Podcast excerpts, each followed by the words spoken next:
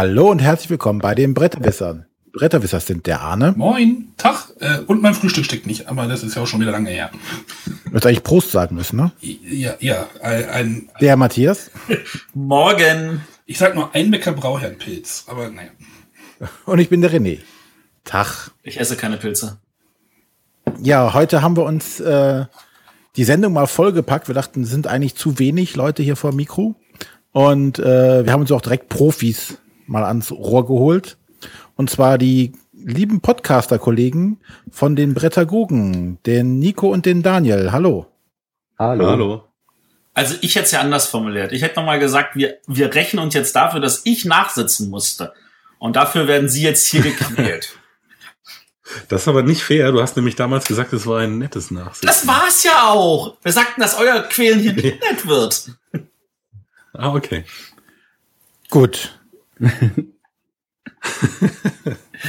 Bevor wir jetzt noch weiter über Matthias Vergangenheit reden müssen, fangen wir mit aktuellen Sachen an und fangen mit der Spielerunde an. Und da darf wie immer der Arne anfangen. Dreimal dürft ihr raten, was ich vorstelle.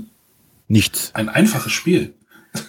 nee, auf den ersten Blick einfach. Ich möchte über Tides of Time reden.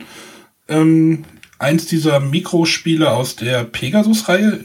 Ist, kann man das als Reihe mittlerweile nennen? Da gibt es ja doch einiges an Mikrospielen.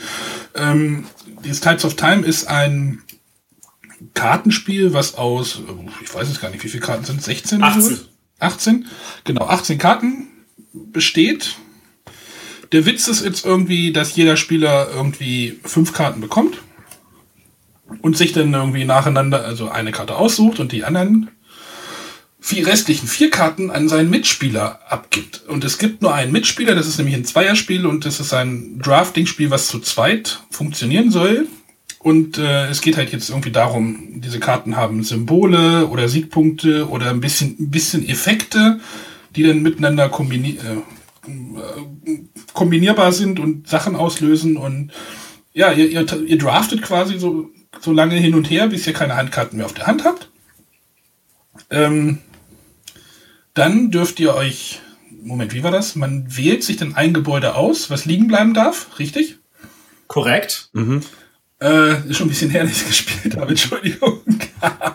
äh, man, genau, ein Gebäude bleibt liegen, eins kommt weg, ne? Und die anderen kommen wieder auf die Hand, oder wie war das? So war das, ne?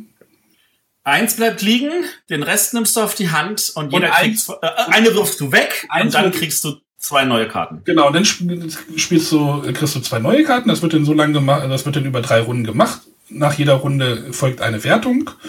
Und es geht halt, wie, wie gesagt, man kann irgendwie äh, Symbole sammeln, Sets von Symbolen sammeln. Äh, es gibt eine Tiebreaker-Karte, es gibt äh, ja Sachen. es ist wirklich komplett sehr einfach. Also ich habe das mit meiner Freundin gespielt. Das war auch so ein Urlaubsspiel wo ich ja schon mal gesagt hatte, dass man da nicht so viel nachdenken muss, möchte. Aber eigentlich kann man bei diesem Spiel auch sehr tief einsteigen, habe ich so das Gefühl. In diesem, ich denke, also ich gebe dir jetzt diese Hand nicht, ich nehme jetzt diese Karte, leg die vor mir aus, damit du die nicht kriegst. Oder was gibst du mir denn? Weil ich weiß ja, die Informationen sind ja mehr oder weniger alle offen, wenn man sich das so ein bisschen merken kann. Und- Also nicht du? Nee, ich merke mir das nicht, wenn man das jetzt das merken kann. Also was ich nicht tue meistens, sondern ich spiele es dann doch eher aus dem Bauch raus und äh, versuche da irgendwie mein Bestes zu geben. Hab aber trotzdem auch viel Spaß daran, weil dieses dieser Mechanismus funktioniert tatsächlich. Also ich war da auch erst skeptisch, aber das ist super. Also ja, ich weiß gar nicht, was ich so sagen soll. Es hat das Spiel hat diese wir hatten ja gesagt, 18 Karten, die haben diese Love Letter Größe, also diese mega großen Karten. Und das macht auch Spaß, die so vor sich hinzulegen. Und die Illustrationen sind einfach schön. Also sehr fantasievoll und ja. Also- nicht, ja, bitte? Die Illustrationen wären das erste, äh, was ich bemängeln würde. Die sind so oberriesengroß, dass es schwer ist, die sehr verschnörkelte Schrift zu lesen, die oben klein angebracht ist. Also die, sie haben der, der, der, der, dem Bild so viel Raum gegeben, dass die Schrift darunter etwas leidet. Welche Schrift? Für jedes, für jede, für jeden Turm erhalte drei, was weiß ich, der Turm ist aber auch noch in klein und rot und äh, die Symbole haben halt auch noch unterschiedliche Farben, also rot, grün, gelb, äh, blau. Nee, lila, es sind fünf Farben. Ich hatte damit keine Probleme.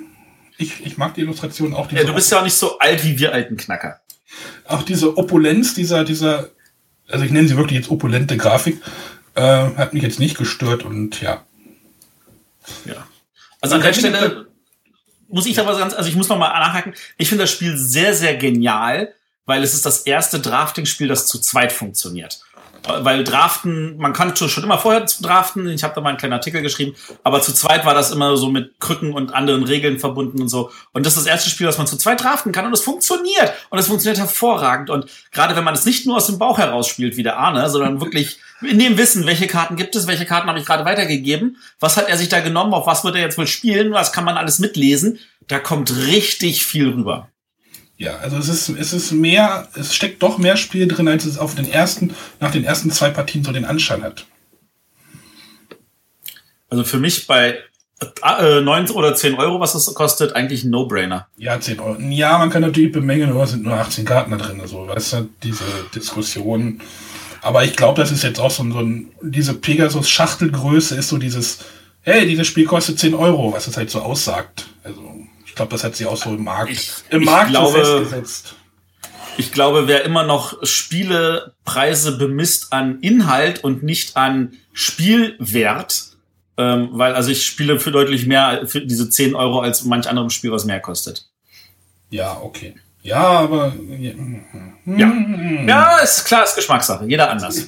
genau. Äh, das war Tides of Time von Christian Schurler, Kurler, das ist das C mit dem umgedrehten Dach. Ich weiß nicht, wie man das ausspricht. Gute Frage. Ja, Christian Kurler, Schurler. Äh, erschien bei Pegasus Spiele. Äh, Daumen hoch von mir. Gut. Nico, Daniel, wer will loslegen? Wir dürfen weitermachen. Ja. Sehr Okay. gut. Ja, wir haben uns was äh, ausgedacht. Das ist so ein bisschen die eierlegende Wollmilchsau, möchte ich es mal Kingdom Death behaupten. Monster. Äh, Kuhhandel, das Brettspiel hat man, Äh, glaube ich, schon. Was? Was hattet ihr schon? Ich glaube nicht. wir gucken mal. Ähm, und natürlich versuchen wir da wieder einen kleinen Dreh reinzubringen. Wir werden euch jetzt nicht sagen, wie das Ding heißt äh, und erklären, sondern ihr dürft mal so ein bisschen rätseln, während wir so die entscheidenden Features beschreiben. Und wir wollen mal gucken, ob ihr rauskriegt, um was es sich denn handelt. Darf ich dann mitraten? Ja, ja, natürlich. Aber äh, Daniel, mir fällt gerade noch auf, ich glaube, den ersten Hinweis, der könnte für den Matthias dann doch ähm, zu einfach sein. Den lassen wir vielleicht weg. Ich starte mal mit dem zweiten. mach ne? das. Also, äh, was ja in diesem Jahr momentan ganz wichtig ist, ist äh, Kommunikation, haben wir ja gemerkt bei den Nominierungen für das Spiel des Jahres auch. Und das Spiel ist auf jeden Fall eins, wo du richtig viel kommunizieren musst, damit es auch funktioniert. Und Spaß macht. Und äh, auf jeden Fall und Spaß macht, ja. Ähm, es ist auf jeden Fall auch ein Chancenmaximierungsspiel. Das heißt, ich muss immer versuchen, meine Chancen möglichst hoch zu halten. Natürlich kann ich ähm, das Glück nicht komplett eliminieren, aber ich kann es zumindest versuchen. Mhm, dann ist es auf jeden Fall auch ein Rennspiel. Also man muss versuchen, als erster über die 61 Punkte zu kommen. Und es ist ein sehr variantenreiches Spiel. Also es gibt nicht nur ein Ziel, sondern viele verschiedene. Die ändern sich auch in jedem Spiel. Also viele Möglichkeiten, Ja. immer andere Grundvoraussetzungen. Dann kommt auf jeden Fall noch mit rein, dass es ein ähm, Hidden Objective Spiel ist. Das heißt, es ist oft nicht von Anfang an klar, äh, was ist denn jetzt eigentlich das Ziel. Hm, Außerdem auch ein Deduktionsspiel. Ich habe nicht alle Informationen am Anfang, sondern muss es erst rausfinden. Ich bin raus. Deduktionsspiel falsch.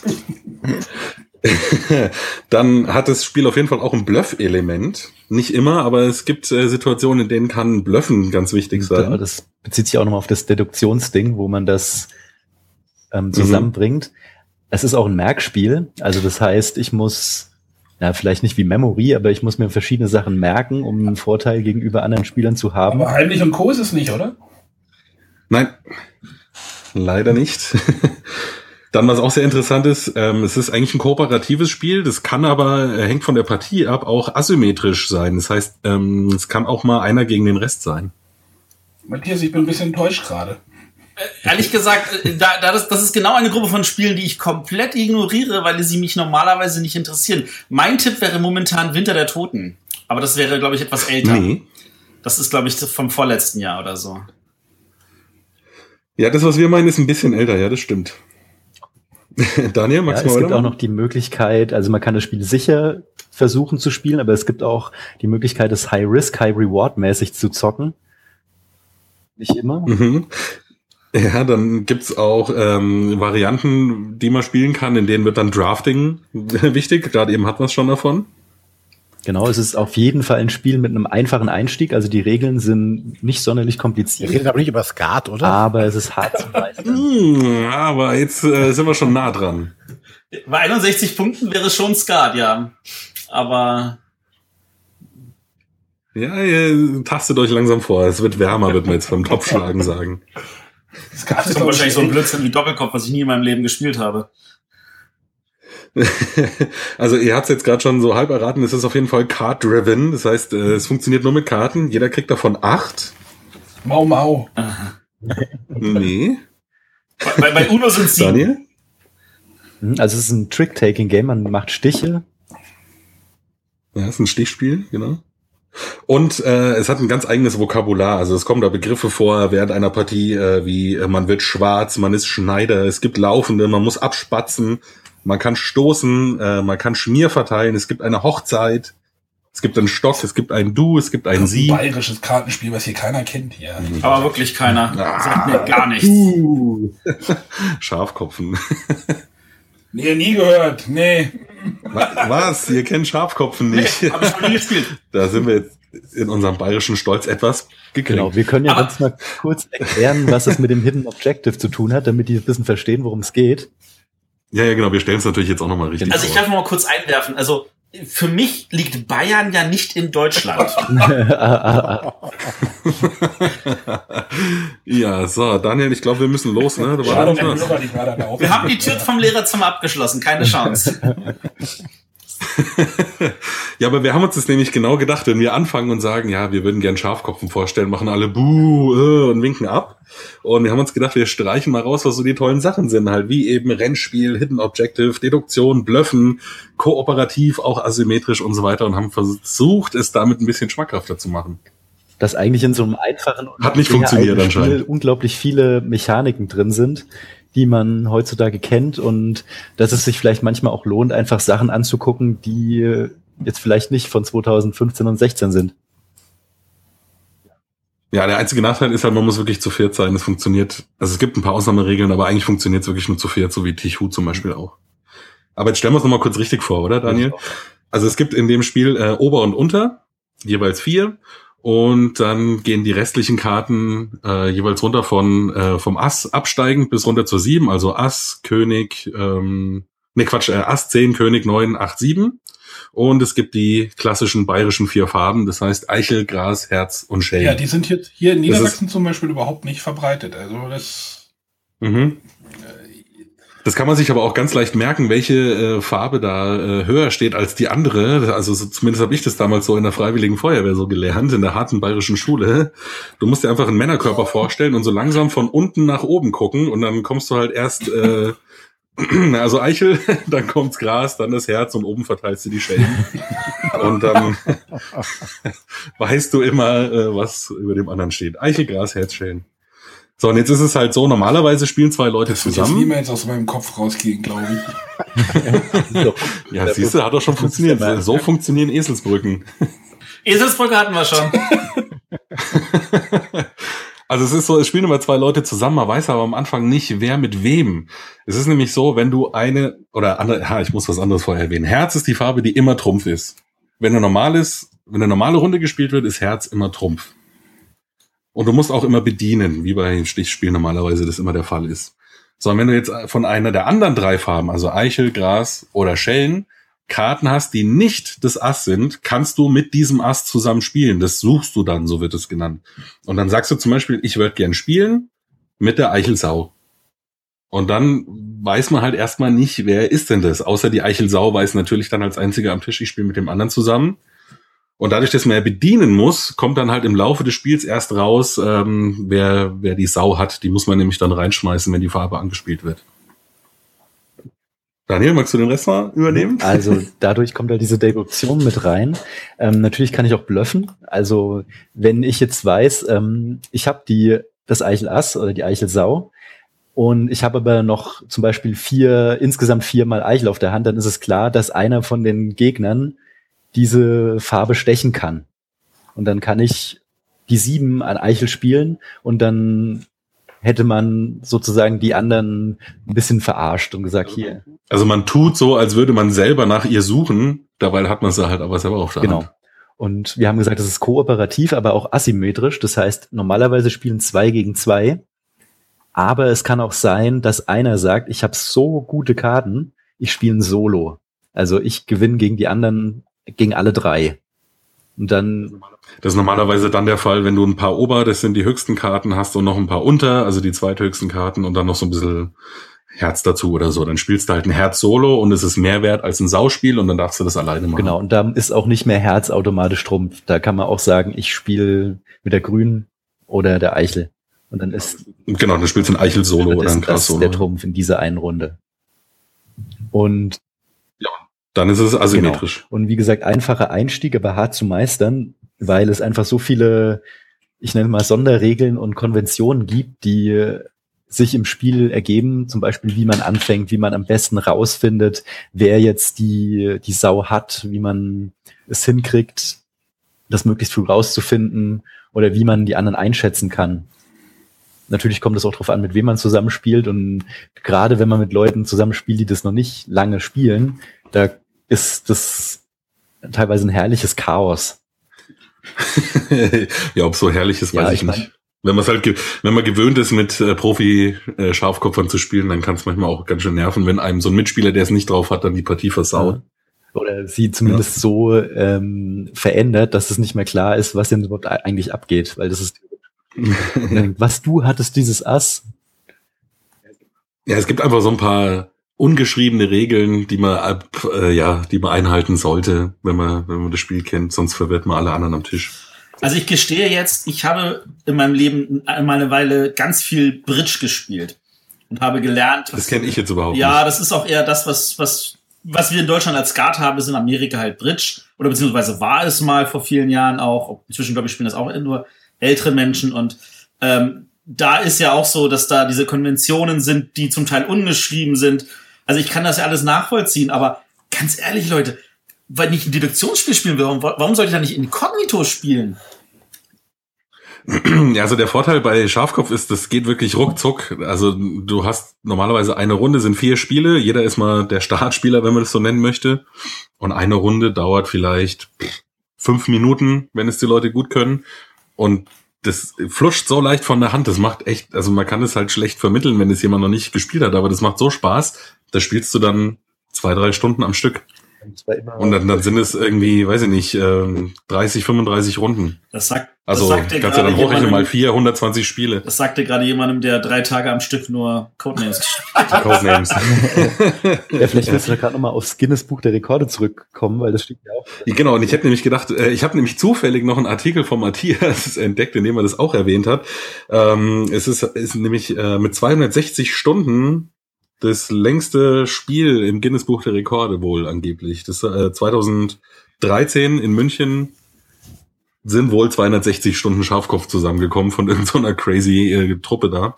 Und wie gesagt, steht damit als das längste oder die längste Partie eines Spiels im Guinness Buch der Rekorde. Und ich habe bei dir, bei Dark Pact, gesehen, dass du vor ein paar Jahren schon mal erwähnt hattest, dass damals der aktuelle Rekord bei 170 Stunden lag. Und haben wir dann gedacht, vielleicht kommst du da selber drauf dann. Und vielleicht, weil du eben das äh, mit dem einem anderen Spiel verglichen hast, das Deduktionsspiel ist jetzt nicht der Hauptaspekt. Also es ist nur einer von vielen. Und ähm, es ist nicht so, dass man jetzt das ganze Spiel darauf wartet, das rauszufinden. Es geht meistens relativ schnell. Es gibt nur Ausnahmen, dass es mal länger dauert. Aber normalerweise ist es sehr schnell raus, wer jetzt mit wem zusammenspielt. Und dann geht es im Endeffekt Genau. um Chancenmaximierung. Also wie kann ich, ich weiß, dass ich Trümpfe habe, ich weiß, dass die Gegner Trümpfe haben. Wenn ich jetzt derjenige bin, der spielt, bin ich derjenige, der wahrscheinlich bessere hat. Wie kann ich jetzt damit versuchen, über geschicktes Spielen den Gegnern ihre Trümpfe zu ziehen und dann über die Farben, weil da gibt's die meisten Punkte, weil ja jede davon einen Zehner und einen Ass hat, die am meisten wert sind, weil es ist jetzt nicht so, dass die sieben und die acht und die neun auch sieben, acht und neun Punkte bringen, sondern es sind Mixer, die bringen null Punkte. Ja. Die sind überhaupt nichts wert. Also im Endeffekt ist alles, was ich haben will, die Zehner und die Asse und die Könige bringen auch nur vier Punkte. Und dadurch, ähm, dadurch ist halt ähm, nochmal eine gewisse Änderung dabei. Genau, und dann geht's einfach darum, das haben wir vorher noch gar nicht erwähnt, äh, über die 61 Punkte eben zu kommen, weil im Spiel sind 120 Punkte drin und wenn du halt die Mehrheit hast, hast du das Ding gewonnen. Genau. Und natürlich Gut, aber es klingt jetzt leider nicht so, als hätten wir euch darauf scharf gemacht, mal scharfkopfen zu wollen. hm. Mist. Ja, ich glaube, uns fehlt aber auch so ein bisschen der traditionelle Hintergrund, oder? Ja, das kann gut sein. Also das in, in Bayern gehört es wirklich ein bisschen so zur Lebenskultur und zur Grundausbildung. Also wenn du in Bayern geboren wirst, musst du halt Bier saufen, Weißwurst zuzeln und Schafkopfen. Also bei Bier trinken wir hier noch mit. Also Nee, ich rede von, ich red von Bier, nicht das, was da bei euch im Norden äh, ausgeschenkt wird. Aber ich habe gelernt, in München sind die Maß deswegen so voll, weil das Bier mehr Wasser ist. Ah, Nee, hier, was, hier, soll man, ist, was soll man jetzt dazu hier, ist, sagen? hier ist halt Ihr könnt, ihr könnt, könnt auf jeden Fall sagen, der Matthias, du trinkst doch gar keinen Alkohol, du hast doch keine Ahnung. Ja, stimmt. Matthias, du trinkst doch gar keinen Alkohol, du hast überhaupt gar keine Ahnung. Verdammt! Ja, das Problem ist hier zum Beispiel, wenn ich jetzt jemanden hier mit, mit einem Kartenspiel ankomme, also mit diesem klassischen äh, bayerischen Kartenset, da musst du, hast du erstmal ja schon die Hürde, was sind denn das für Karten? Also hier ist dieses, äh, ich weiß nicht, wie es französische Set oder wie heißt das hier, keine Ahnung, dieses Pik Bube Dame König, also, äh, ne? Nee, Pik, Pik äh, Kreuz, ja, ihr wisst schon welches. Ja, ja. Genau. ist, ist halt hier verbreitet. Und dann hast du schon mal dort die Hürde, ähm, was sind das für Karten, was sind das für Symbole? Das ist, halt- ist halt hier nicht geläufig tatsächlich. Ja, also man, man könnte natürlich das Ganze sehr, ähm, sehr alle Traditionen brechen und das auch mit einem französischen Blatt spielen, was ohne Probleme geht.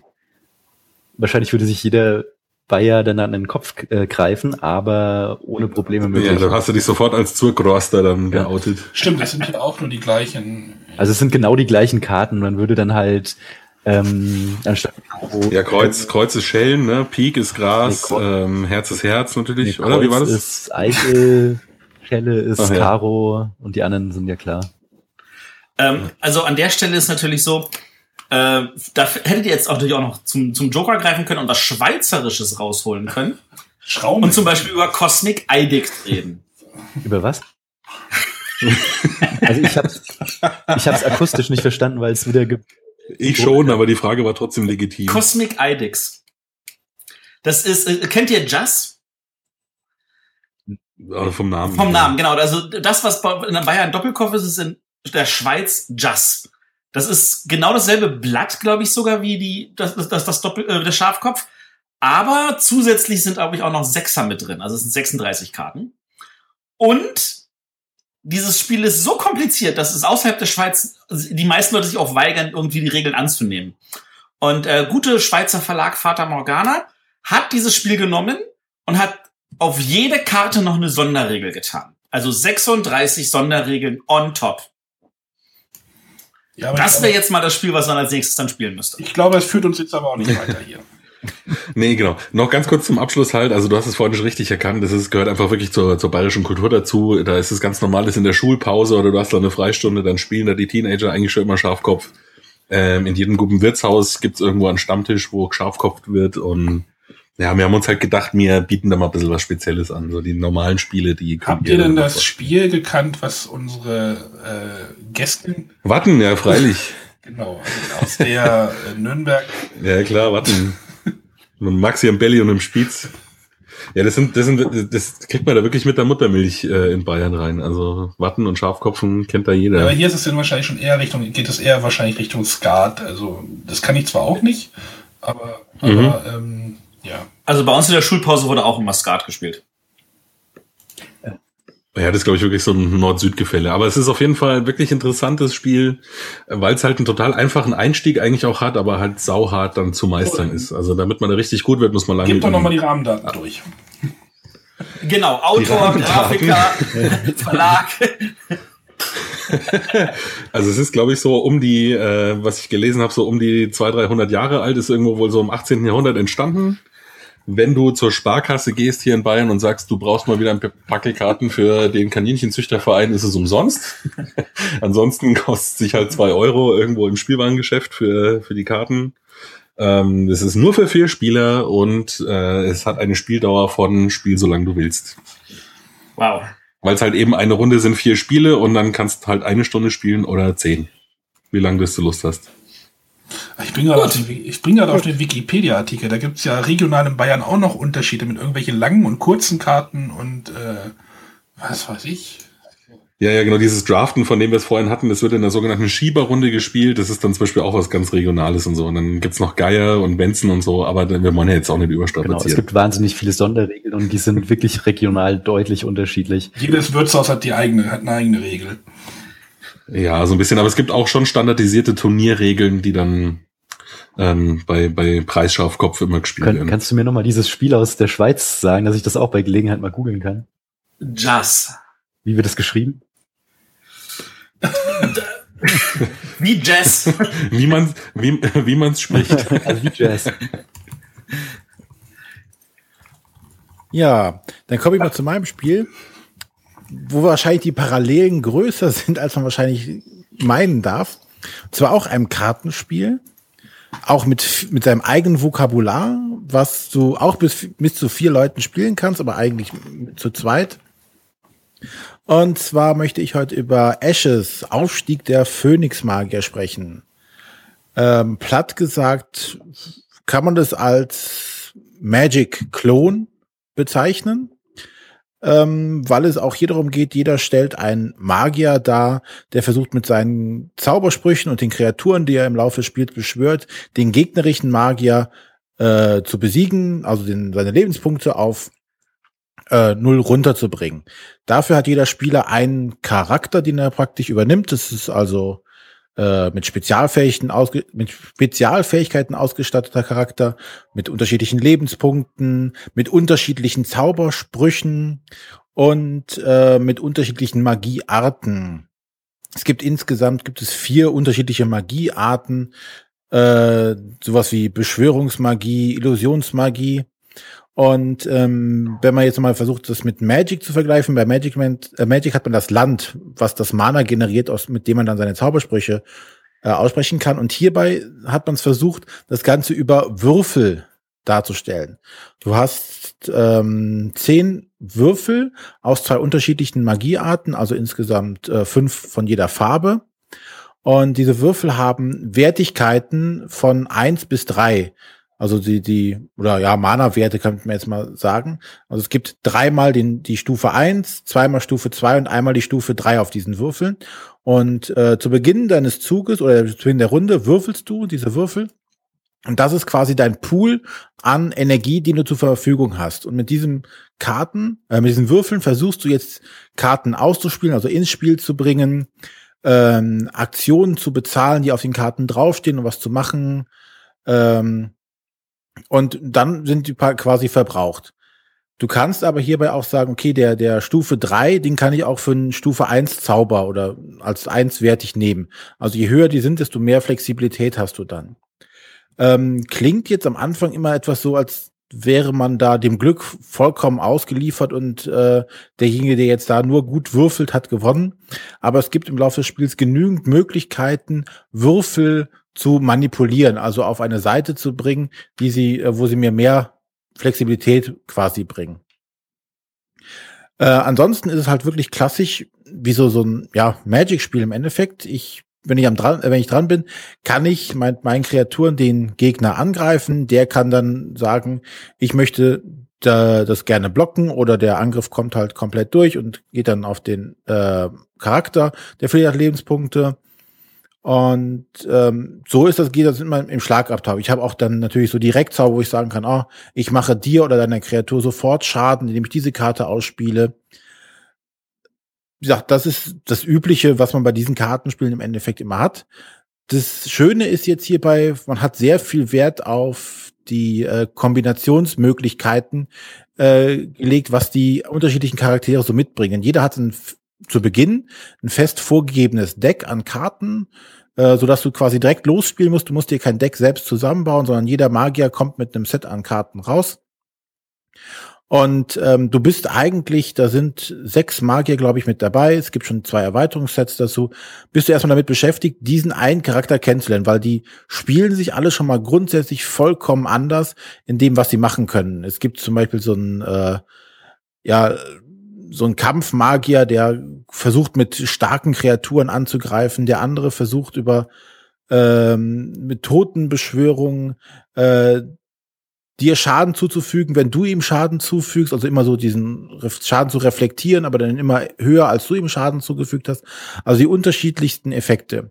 Gleichzeitig hat man aber auch an, äh, an Drafting gedacht. Es ist direkt äh, Drafting-Regel mit dabei, dass du mit dem Core-Set einfach sagen kannst, hier, du draftest jetzt äh, dein Deck oder du baust dir halt selber Decks zusammen. Äh, da gibt's dann auch entsprechende Deckbauregeln für. Also da ist unheimlich viel los und unheimlich viel Kombination sind da möglich. Und äh, ist im Endeffekt ist eine schöne runde Sache. Schön ist halt auch, es ist abgeschlossen. So, wenn du das Basisset kaufst, hast du eigentlich mit den Magiern und mit den Karten, die dabei sind, ausreichend Spielspaß. Für die Fortgeschrittenen oder für die Extremspieler natürlich mit den ganzen Erweiterungssets, die jetzt nach und nach wahrscheinlich noch kommen werden, äh, unendlich viele Möglichkeiten. Das ist also, denke ich mal, auch ein Spiel, das dem Matthias sehr gut gefallen wird. Ich befürchte es auch, deswegen habe ich bisher die Finger von gelassen. Ja, aber, aber abgeschlossenes System ist doch eigentlich mittlerweile auch wieder so ein Punkt, wo man sagen würde, hey, das ist eigentlich auch mal schön wieder, wenn man so ein Core-Set hat, was dann erstmal Ja, erstmal ohne aber- Erweiterung. Ich Ja, kann dann nicht. Ich, ich kaufe dann die Erweiterung automatisch und das will ich ja eigentlich nicht. Ja. Das musst du doch nicht. Naja, aber sie machen das schon geschickt, ne? Sie sagen, ja, du kannst. Aber sie wissen genau, bei den Leuten, die da drauf fixiert sind, die kaufen sich auch alles andere. Die machen es wie bei Magic.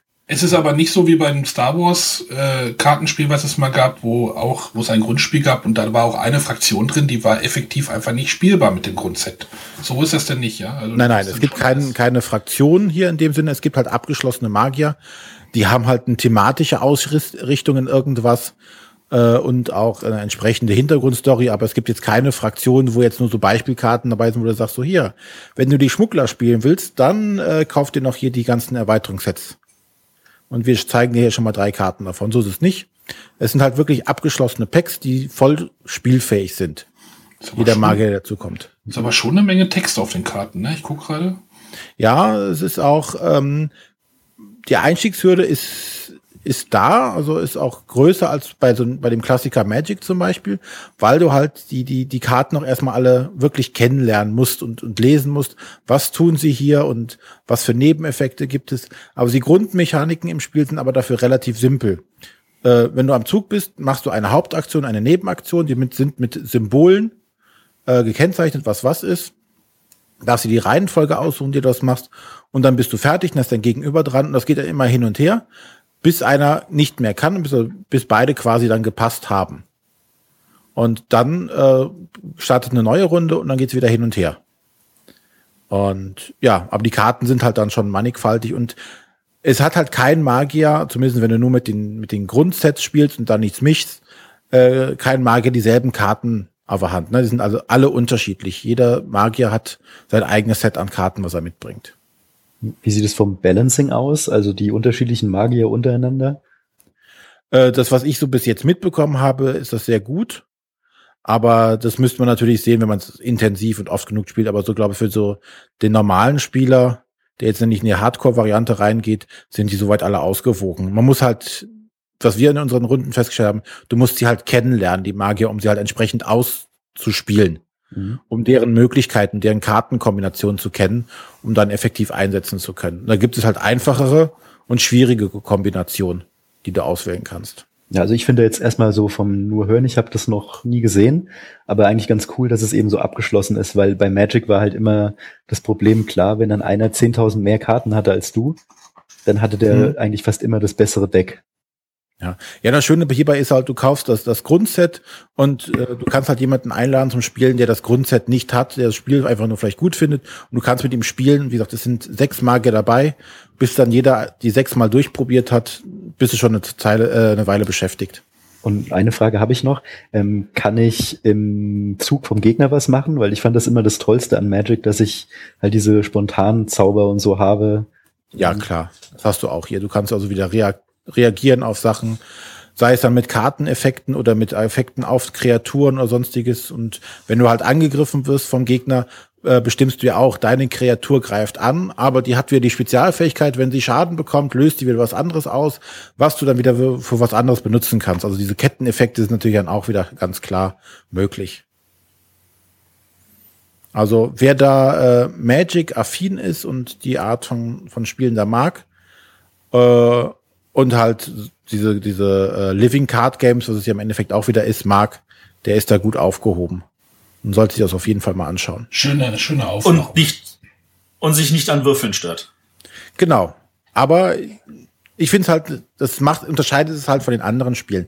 Ansonsten ist es ja auch alles sehr ähnlich, was jetzt da an, an diesen, sei es jetzt Game of Thrones, das Kartenspiel, oder Magic oder äh, Star Wars.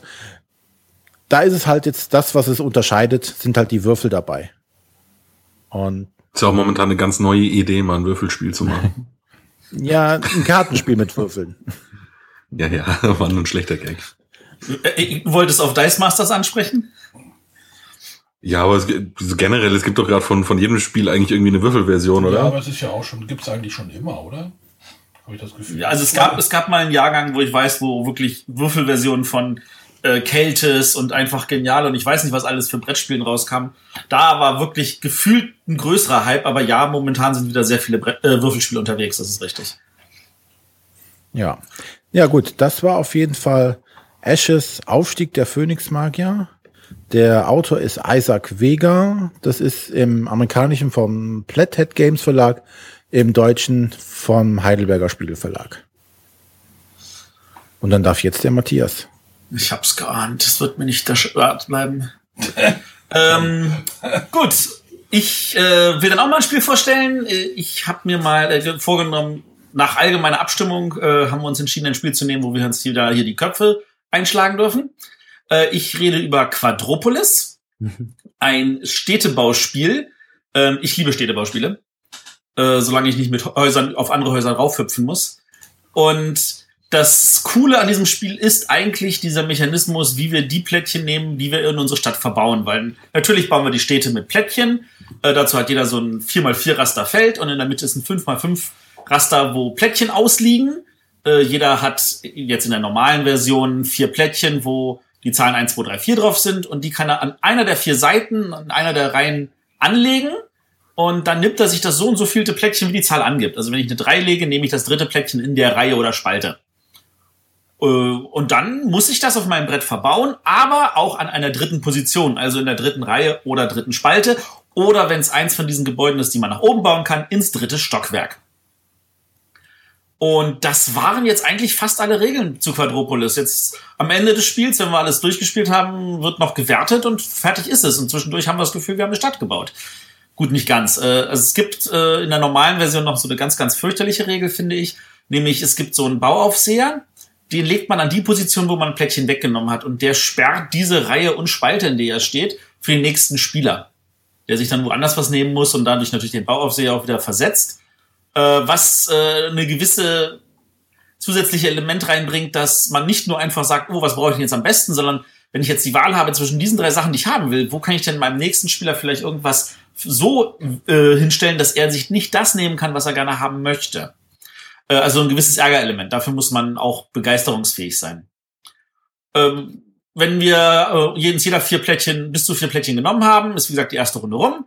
Äh, dann kommt eine zweite Runde, es werden neue Gebäude ausgelegt. Äh, wir kriegen wieder unsere Plättchen zurück, können wieder neue Plättchen nehmen. Und äh, nach mehreren Runden ist das dann vorbei und dann wird, werden die Städte gewertet. Und dann gibt es halt Gebäude, die wollen neben anderen Gebäuden sein. Da gibt es Gebäude, die wollen besonders hoch sein. Da gibt es Gebäude, die wollen vielleicht beides sein. Da gibt es Gebäude, die wollen nur neben äh, wollen nur waagerecht senkrecht. Es gibt welche, die zählen alle möglichen Gebäude, die neben, äh, die im gesamten Spielbrett sind und so weiter und so weiter. Äh, in der Expertenversion ist es dann noch ein bisschen gemeiner, weil der Bauaufseher fällt zum Glück weg. Dafür hat äh, jetzt keiner mehr eigene Plättchen, sondern es gibt allgemeine Plättchen mit den Zahlen von eins bis fünf, ähm, was dazu führt, dass auch das Brett, auf dem wir bauen, ein bisschen größer ist. Und äh, dann kann man sich aber auch dieselbe Zahl mehrmals nehmen. Also ich kann wenn ich mehrere Sachen an der zweiten Position haben will, auch mehrere Sachen an der zweiten Position damit nehmen. Das macht es in der Expertenversion ein bisschen angenehmer. Äh, insgesamt muss ich sagen, find, empfinde ich das Spiel, ah, ja? Ah, Ja, ja, nee, ich bin jetzt gespannt, was jetzt kommt. bin. Also das Problem war, als ich von dem Spiel das erste Mal gehört habe, dachte ich mir so, oh, das sieht langweilig aus, das sind Quadrate. Dann habe ich die Anleitung gelesen, dachte so, genial, der Mechanismus liest sich ja traumhaft, das will ich unbedingt spielen. Dann habe ich es gespielt und war enttäuscht, weil der Mechanismus sich nicht so gut gespielt hat, wie ich es mir erhofft hatte. Ähm, vielleicht waren meine Erwartungen zu hoch, vielleicht auch einfach nur, vielleicht ist es auch einfach nicht mein Spiel, aber ich war enttäuscht. Es hat mir keinen Spaß gemacht. Ich habe blind vor mich hergebaut. Die Interaktion beschränkte sich auf das Versperren in der normalen Version mit dem Bauherrn äh, oder das vielleicht noch vor der Nase wegschnappen in der Expertenversion. Und das war's. Also es wirkte für mich so ach, leer. Mhm. Jetzt kann der Nico sagen, warum er das nicht versteht, weil er das Spiel ja total toll findet. Ja, mir hat das wirklich gut gefallen. Also jetzt gerade in der Zweierpartie, die ich jetzt mit dem Daniel öfter mal hatte oder mit meiner Frau, wo du dann ja schon noch überblickst, was der andere macht, ähm, war das ein sehr angenehmes Gefühl, finde ich, diese Stadt aufzubauen und so ein bisschen rumzupuzzeln. Vielleicht, vielleicht ist das der Also- große Fehler. Ich habe es nicht zu zweit gespielt, sondern zu viert. Ja, da muss ich jetzt ehrlich gestehen, zu viert habe ich es noch nicht gespielt. Die Maximalspielzahl, die ich oder Spielleerzahl, die ich bisher hatte, waren drei. Und das war eigentlich immer okay. Also das, Wie, wie verhält, äh, wie gesagt, ich habe das mehr als so ein Puzzle aufgefasst, halt zu gucken, wann nehme ich jetzt welches Plättchen, um dann auch später noch was einbauen zu können, weil du kannst dich auch ganz schnell in die Sackgasse rein man- manövrieren, indem du dann halt irgendwelche Architekten schon dahin gelegt hast, so dass du dann später nichts mehr nehmen kannst. Ja. Und das erfordert schon so ein bisschen Vorausplanung. Aber ich gebe zu, man, das muss man halt auch mögen. Also manche Leute machen ja auch gerne Sudoku, das finde ich total bescheiden. ich liebe halt, Sudokus. Ist halt, ja, siehst du, das ist halt einfach Geschmackssache, denke ich mal. Also ich, Also ich was bei dem Spiel sagen, richtig grandios, ja, Entschuldigung, was da richtig grandios ist und was halt auch viel von dem Spielspaß ausmacht, finde ich, ist das Material. Aber das ist ja auch typisch Days of Wonder. Also da hatte ich eigentlich noch nie schlechtes Material. das Das sind so stimmt. richtig dicke, richtig dicke Plättchen. Drei die Millimeter. Illustrationen und die, ja, und die Grafiken sind einfach richtig schön. Also ich kam mir beim ersten Mal spielen wirklich vor wie, wann war das? 1999 bei SimCity. Ähm, ja, wir haben es in unserem eigenen Podcast ja auch schon mal, glaube ich, gesagt. Es fehlt nur noch so ein Tipptoy-Element, dass du halt den Park zum Beispiel hinlegst und dann hörst du, wie jemand einen Baseball abschlägt und die Vögel zwitschern noch so. Oder du baust ein Wohnhaus und dann hörst du Ding Dong und es redet irgendwie also du jemand. siehst das als so, als Das- so ein SimCity-Element irgendwie. Äh, Mhm. Hast du schon mal Suburbia gespielt? Äh, ja, als App. Also, Also leider noch nicht als Brettspiel, aber ich habe die Brett, äh, die die App-Umsetzung habe ich auf dem schon Tablet. noch- die finde ich schon auch noch ein bisschen näher an SimCity dran, auch weil die Farben, Nom- Nomenklatur an SimCity auch angelehnt ist mit den. Ja, ich meinte jetzt auch gar nicht von der Mechanik her, sondern nur von der Spielgestaltung. Das hatte so einen Sim SimCity-Look. Ja, Auch, auch finde ich Das- den Spaß so ein bisschen. Ich finde, es erinnert schon irgendwie an SimCity. Man baut was zusammen. Man denkt sich, oh, hier könnte ich mal noch ein Hochhaus hinbauen. Hier könnte ich noch mal ähm, Industriepark hinbauen. Und so hat man ja so SimCity auch immer gespielt. Und ich fand das schon spaßig. Schaut euch mal, das- schaut Was euch halt, mal n- Sub- Entschuldigung, ganz kurz noch, dann bin ich nämlich fertig. was äh, nicht mit drin ist, was vielleicht ja durch irgendeine Erweiterung nochmal reinkommt und was es, denke ich, nochmal interessanter machen würde, wären irgendwelche negativen Effekte, wie zum Beispiel bei SimCity. Ist ja nicht so, dass du eine Industrie neben den Park baust und dadurch bringt der Park dann weniger Punkte. Sowas hast du ja bisher noch nicht drin. Könnte das Ganze nochmal interessanter machen. Aber es wird halt dann natürlich noch verkopfter. Schaut euch mal Suburbia an, wirklich. Also da gibt's, da gibt's halt auch diese negativen Effekte tatsächlich. Mhm. Wie du Also was, wo du was hinbaust. Wenn du eine Müllkippe neben einem Gebäude, äh, Wohn, Wohnpark baust, dann hast du halt ein Problem und äh, kriegst dabei Geld.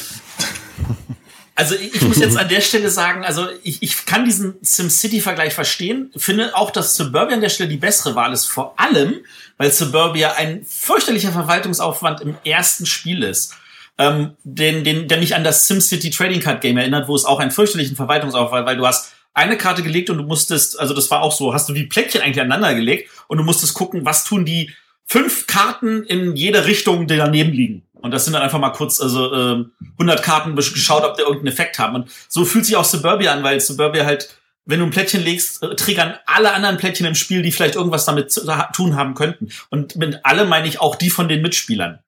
Also Suburbia kann einen beim ersten Spiel halt überwältigen, aber wenn man das einmal drin hat, dann geht das sehr flott von der Hand und dann, dann fühlt sich das auch, finde ich, wie SimCity an. Das einzige bei Quadropolis, was sich ein bisschen wie SimCity anfühlt, ist wirklich diese Gestaltung, die ich sehr, sehr schön finde. Also, das ist Mhm. ganz tolle Bilderchen. Aber du musst dich ja konzentrieren. Du musst dich entscheiden. Gehe ich auf Industrie oder auf Wohnhäuser und Parks oder vielleicht auf dieses jenes. Also du musst dich ja spezialisieren und das kannst du halt bei SimCity normalerweise auch nicht. Nee, da hast du damals den Cheat eingegeben, wie war der nochmal? All Money for Me oder so und dann U-Bahn-Bau bis sonst wohin. Ja. Okay. Also ich habe ich hab jetzt gerade letztens noch das Video gesehen vom äh, Martin Klein von Spielerleben. Ähm, der hat es ja jetzt jüngst auch rezensiert und ich muss ehrlich zugeben, den letzten Kritikpunkt kann ich schon verstehen, den er angeführt hat im Spiel zu viert, dass es da ein Startspielerproblem geben könnte. Das heißt, wenn du anfängst, hast du auf jeden Fall mehr Auswahl, beziehungsweise wenn du als letzter dran bist, hast du halt schlechtere, ja, schlechtere Karten da. Und dann kann es halt passieren, dass Das du kein, halt- kein viertes Plättchen abbekommst. Das ist mir genau, auch, das, ist kann, das kann ich nachvollziehen. Ich habe es halt noch nicht zu viert gespielt. Also ich muss sagen, zu zweit und auch zu dritt macht's sehr viel Spaß. Also uns zumindest. Besonders zu zweit. Vielleicht ist es ein reines Zweierspiel eigentlich. Dann würde ich sagen, empfehlen wir das auch in dieser Form. Spielt Quadropolis lieber zu zweit.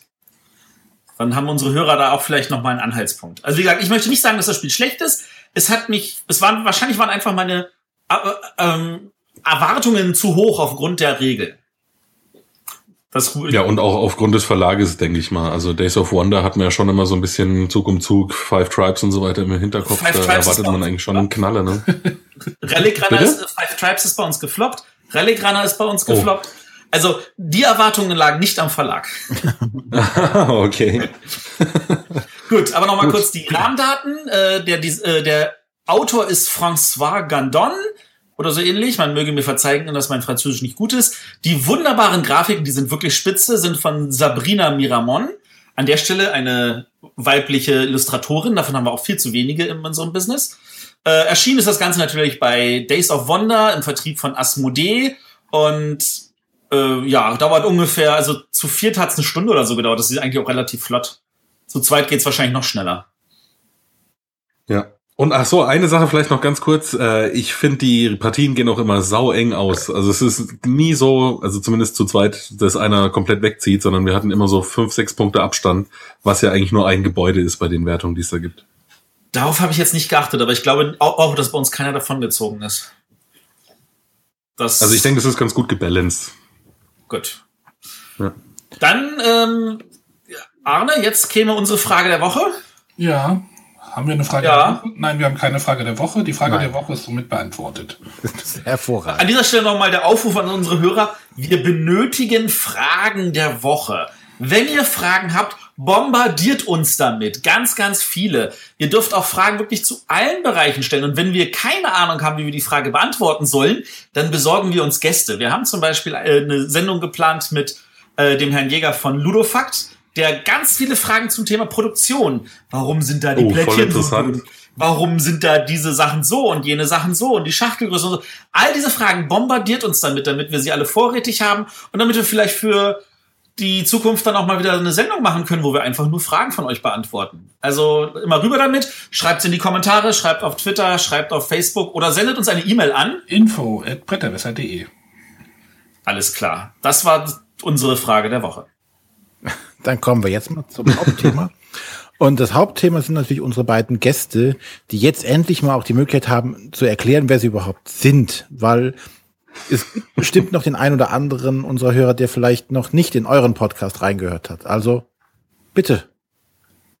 Ja, sehr gerne. Das darfst du aber jetzt du mal machen, Daniel. Okay, also wir sind zwei Lehrer bei den Bayern. Äh, nee, stimmt nicht, du bist in Hessen. Also du hast zumindest in Mhm. Bayern studiert. Und wir haben den Podcast Brettagoge und haben uns Also zu finden unter www.brettergoge.de. Genau, und haben uns einfach überlegt, ähm, was gibt's denn eigentlich an Brettspielen noch? Wir mögen es, sie zu spielen, klar, aber die haben ja auch alle ein Thema. Und warum nicht mal über, Meistens. ja klar, es gibt ja sehr abstrakte Sachen, aber die sind ja jetzt nicht unser, Quadropolis. die sind ja nicht unser Fokus. Und eben dieses Thema ein bisschen näher zu beleuchten, haben wir uns dann als professionelle Dummschwaller und Klugscheißer als ähm, Auftrag genommen und versucht es umzusetzen. Und das ist wirklich eine ganz äh, große Bandbreite an Themen, die wir da unter die Lupe nehmen. Es sind jetzt nicht nur diese klassischen Mittelalter-Themen, die hatten wir natürlich auch schon, aber wir haben auch schon gesprochen über Zeitreise. Jetzt demnächst, wenn wir, wenn es um Yeti geht, ein bisschen was zu so Fabelwesen machen. Äh, Quadropolis wollen wir auch noch machen, dann mit Informationen zum Städtebau. Ähm, was hat man denn noch so? Marco Polo haben wir uns schon angeguckt. Also so ein ganz großes äh, Spektrum an verschiedenen Genau, und Themen. sowas wie Raumfahrt wollen wir machen, Mars bereisen, steht jetzt auf der Liste. Die Geschichte Genau. der Und Automobile. natürlich stellen wir die Spiele immer Bitte? Die Geschichte der Automobile. Ja, genau. Und das klappt ja hoffentlich auch. Das haben wir demnächst dann auch vor, dank deiner Vermittlung. ja, wenn wir uns dann Kraftwagen nochmal genauer angucken. Also äh, natürlich stellen wir die Spiele immer schon vor, ähm, aber es ist jetzt nicht so ein ganz klassischer Spiele-Podcast, wie es eurer ist, sondern es geht eigentlich dann doch mehr um die Themen. Dass man vielleicht, wenn man da Interesse dran hat, ein bisschen mehr drüber weiß, was man denn da eigentlich spielt. Genau, also wenn wir zum Beispiel My Village nehmen, dann haben wir halt über das mittelalterliche Dorf gemacht oder das Marco Polos Reisenspiel einfach das konkret angeschaut und dann gibt's da mehrere Sachen, die ein bisschen abstrakter sind, wie vielleicht bei ähm, äh, Ja, Time Stories, Ja, genau. Zeitreisen. eben habe ich gerade kurz Vegas war sehr abstrakt. Eure Vegas-Sendung Ja. war wirklich am schwierigsten, aber ja. Ich weiß jetzt nicht, wann das online geht, aber worauf wir jetzt gerade momentan ja schon so ein bisschen stolz sind, wenn ich ehrlich bin, war natürlich unsere Folge über die Nominierung des Spiels des Jahres, weil da waren wir total baff, dass wir die Zusage bekommen haben. Da hatten wir Bernhard Hohecker als Gast und äh, ja, uns hat's wirklich aus den Schuhen gehauen, dass ein oder zwei Tage nach der ehrlich gesagt ein bisschen ins Blaue reingeschossene Anfrage dann sofort die Zusage gekommen ist. Wie seid ihr denn auf die Idee überhaupt gekommen? Ja, ich habe irgendwo in der Ze Zeitung oder im Internet, ähm, äh, irgendein Online-Portal von der Zeitung, habe ich ein Interview gefunden von 2007 vielleicht. Da ging es um eine seiner Spielsendungen, wo er da halt immer mal mitgemacht hat. Also was weiß ich, was gab's da alles so Activity Extreme und was da halt so vor zehn Jahren alles rumgegeistert ist im Privatfernsehen. Und da haben sie ihn halt dazu befragt, ob er denn privat auch gerne Brettspiele spielt. Und da hat er das halt gemeint, so ja, ich äh, spiele gern Videospiele und privat zocke ich halt aber auch ganz gern mal. Ja, dann habe ich mir gedacht, mein Gott, Fragen kostet nichts, ne? schreibe ich halt mal an. Und ähm, ja, dann kam die positive Antwort, was uns sehr gefreut hat. Und wir fanden es auch ein ganz nettes Gespräch geworden. Ja, auf jeden Fall. Äh. Also so ein sympathischer Kerl, also wirklich. Ja, der konnte natürlich jetzt nicht fundiert was zu den Spielen sagen und stand dann mehr so für den Otto Normalverbraucher, der vielleicht eben ins Kaufhaus geht und sich die Spiele dann kauft und hat sich halt angehört, was der Hendrik Breuer, der noch als äh, zweiter Gast dabei war, und wir sozusagen als Spieleprofis ihm dazu erzählen konnten und hat dann so ein bisschen seinen Senf dazu gegeben. Aber es war echt mal interessant, die, ich nenne es jetzt mal die Normalo-Perspektive Ja, dazu zu aber bekommen. diese Normalo-Perspektive, die geht uns manchmal, manchmal glaube ich, auch so ein bisschen verloren, oder? Ich glaube, Matthias hat das, als er bei mir zu Besuch war, kurz, hat er auch mal wieder festgestellt, wie mit, mit was für Spielern, äh, wie nenne ich es denn jetzt nicht? Äh, ja, dass ich Hauptsache es sind Schafe drin.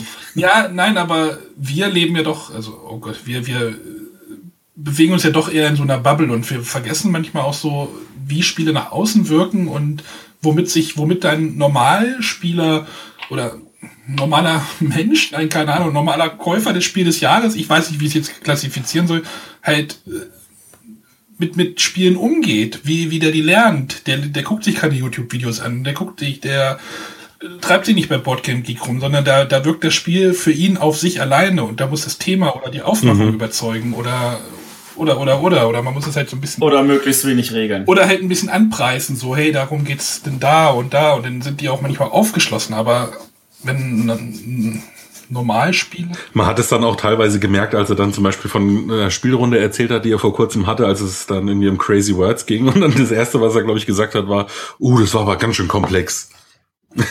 und dann merkst du erstmal, was da so für, für unterschiedliche, unterschiedliche Level an ja, Komplexität vorherrschen zwischen Normalspielern und uns genau, Vielspielern. aber diese, diese Richtung Normalspieler, da wollen wir vielleicht nachher ja auch nochmal drauf, warum ihr eigentlich hier seid. Mhm. Das ist ja auch jetzt schon diese, diese Schnittmenge. Wir, wir wollen ja irgendwie dann darüber reden, gleich nochmal, ihr setzt ja Spiele wohl auch in dem, im Unterricht so ein bisschen ein.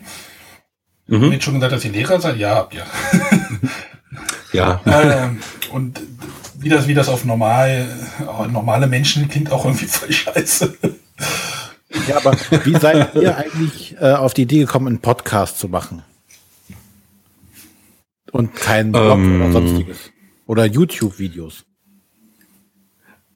äh, also YouTube-Videos äh, wird, das wird sich dann klären, wenn wir uns das erste Mal sehen. Denke ich. Deswegen machen wir ja auch keine. Nein, also wir, wir stehen jetzt nicht irgendwie äh, im Gruselkabinett rum, aber es wäre nicht die richtige Plattform gewesen, glaube ich. Ähm, ich stehe auch nicht so gern vor der Kamera. Ich stehe jetzt auch nicht so auf Familienfotos und sowas. Ähm, also bei mir persönlich war es so, ich habe für, für die Abschlussarbeit in meinem Referendariat, was man als Lehrer machen muss, damals schon mal mit meiner achten Klasse ein Buch, das wir gelesen haben, vertont, ein Hörspiel sozusagen draus gemacht. Und deswegen hatte ich schon so ein bisschen Erfahrung mit Audacity und ähm, ja hier Mikrofonarbeit. Und dann kommt noch hinzu, ich habe einen relativ langen Weg in die Arbeit. Also ich fahre einfach 45 Minuten, sprich ich sitze 90 Minuten am Tag halt im Auto und habe nichts zu tun. Und deswegen höre ich seit längerem ganz viel verschiedene Podcasts. Ähm, ja, und dann kam das eine halt mit dem anderen zusammen, dass ich auch gerne Brettspiele spiele. Und dann irgendwann kriegt man halt Lust und denkt sich, ja mein Gott, äh, kann man doch mal probieren. Vor allem in irgendeiner Folge von euch hat der Matthias dann mal gemeint, so ja, man soll einfach mal probieren und machen, wenn man eine Idee hat und dann kann man schon schauen, was bei rauskommt. Ja, das macht er öfter. Und das habe ich, ja genau, und das habe ich dann halt mal beherzigt. Und das habe ich dem Daniel vorgeschlagen und ja, weiß nicht, wie war das bei dir, Daniel? Ja, ich bin einfach nur Mitläufer. Mich wurde gefragt, ich habe ja gesagt und das ist meine Geschichte. ja, ja, aber wieso denn? Du hättest auch sagen können, oh, pff, nee, mach deinen Kack alleine. Nö, aber ich meine, ähm, wir haben ja schon länger zusammen gezockt und das kann man ja schon mal ein bisschen auf die nächste Stufe bringen und sich ein bisschen näher damit beschäftigen. Das, die Idee war ja, war ja gut, also fand ich.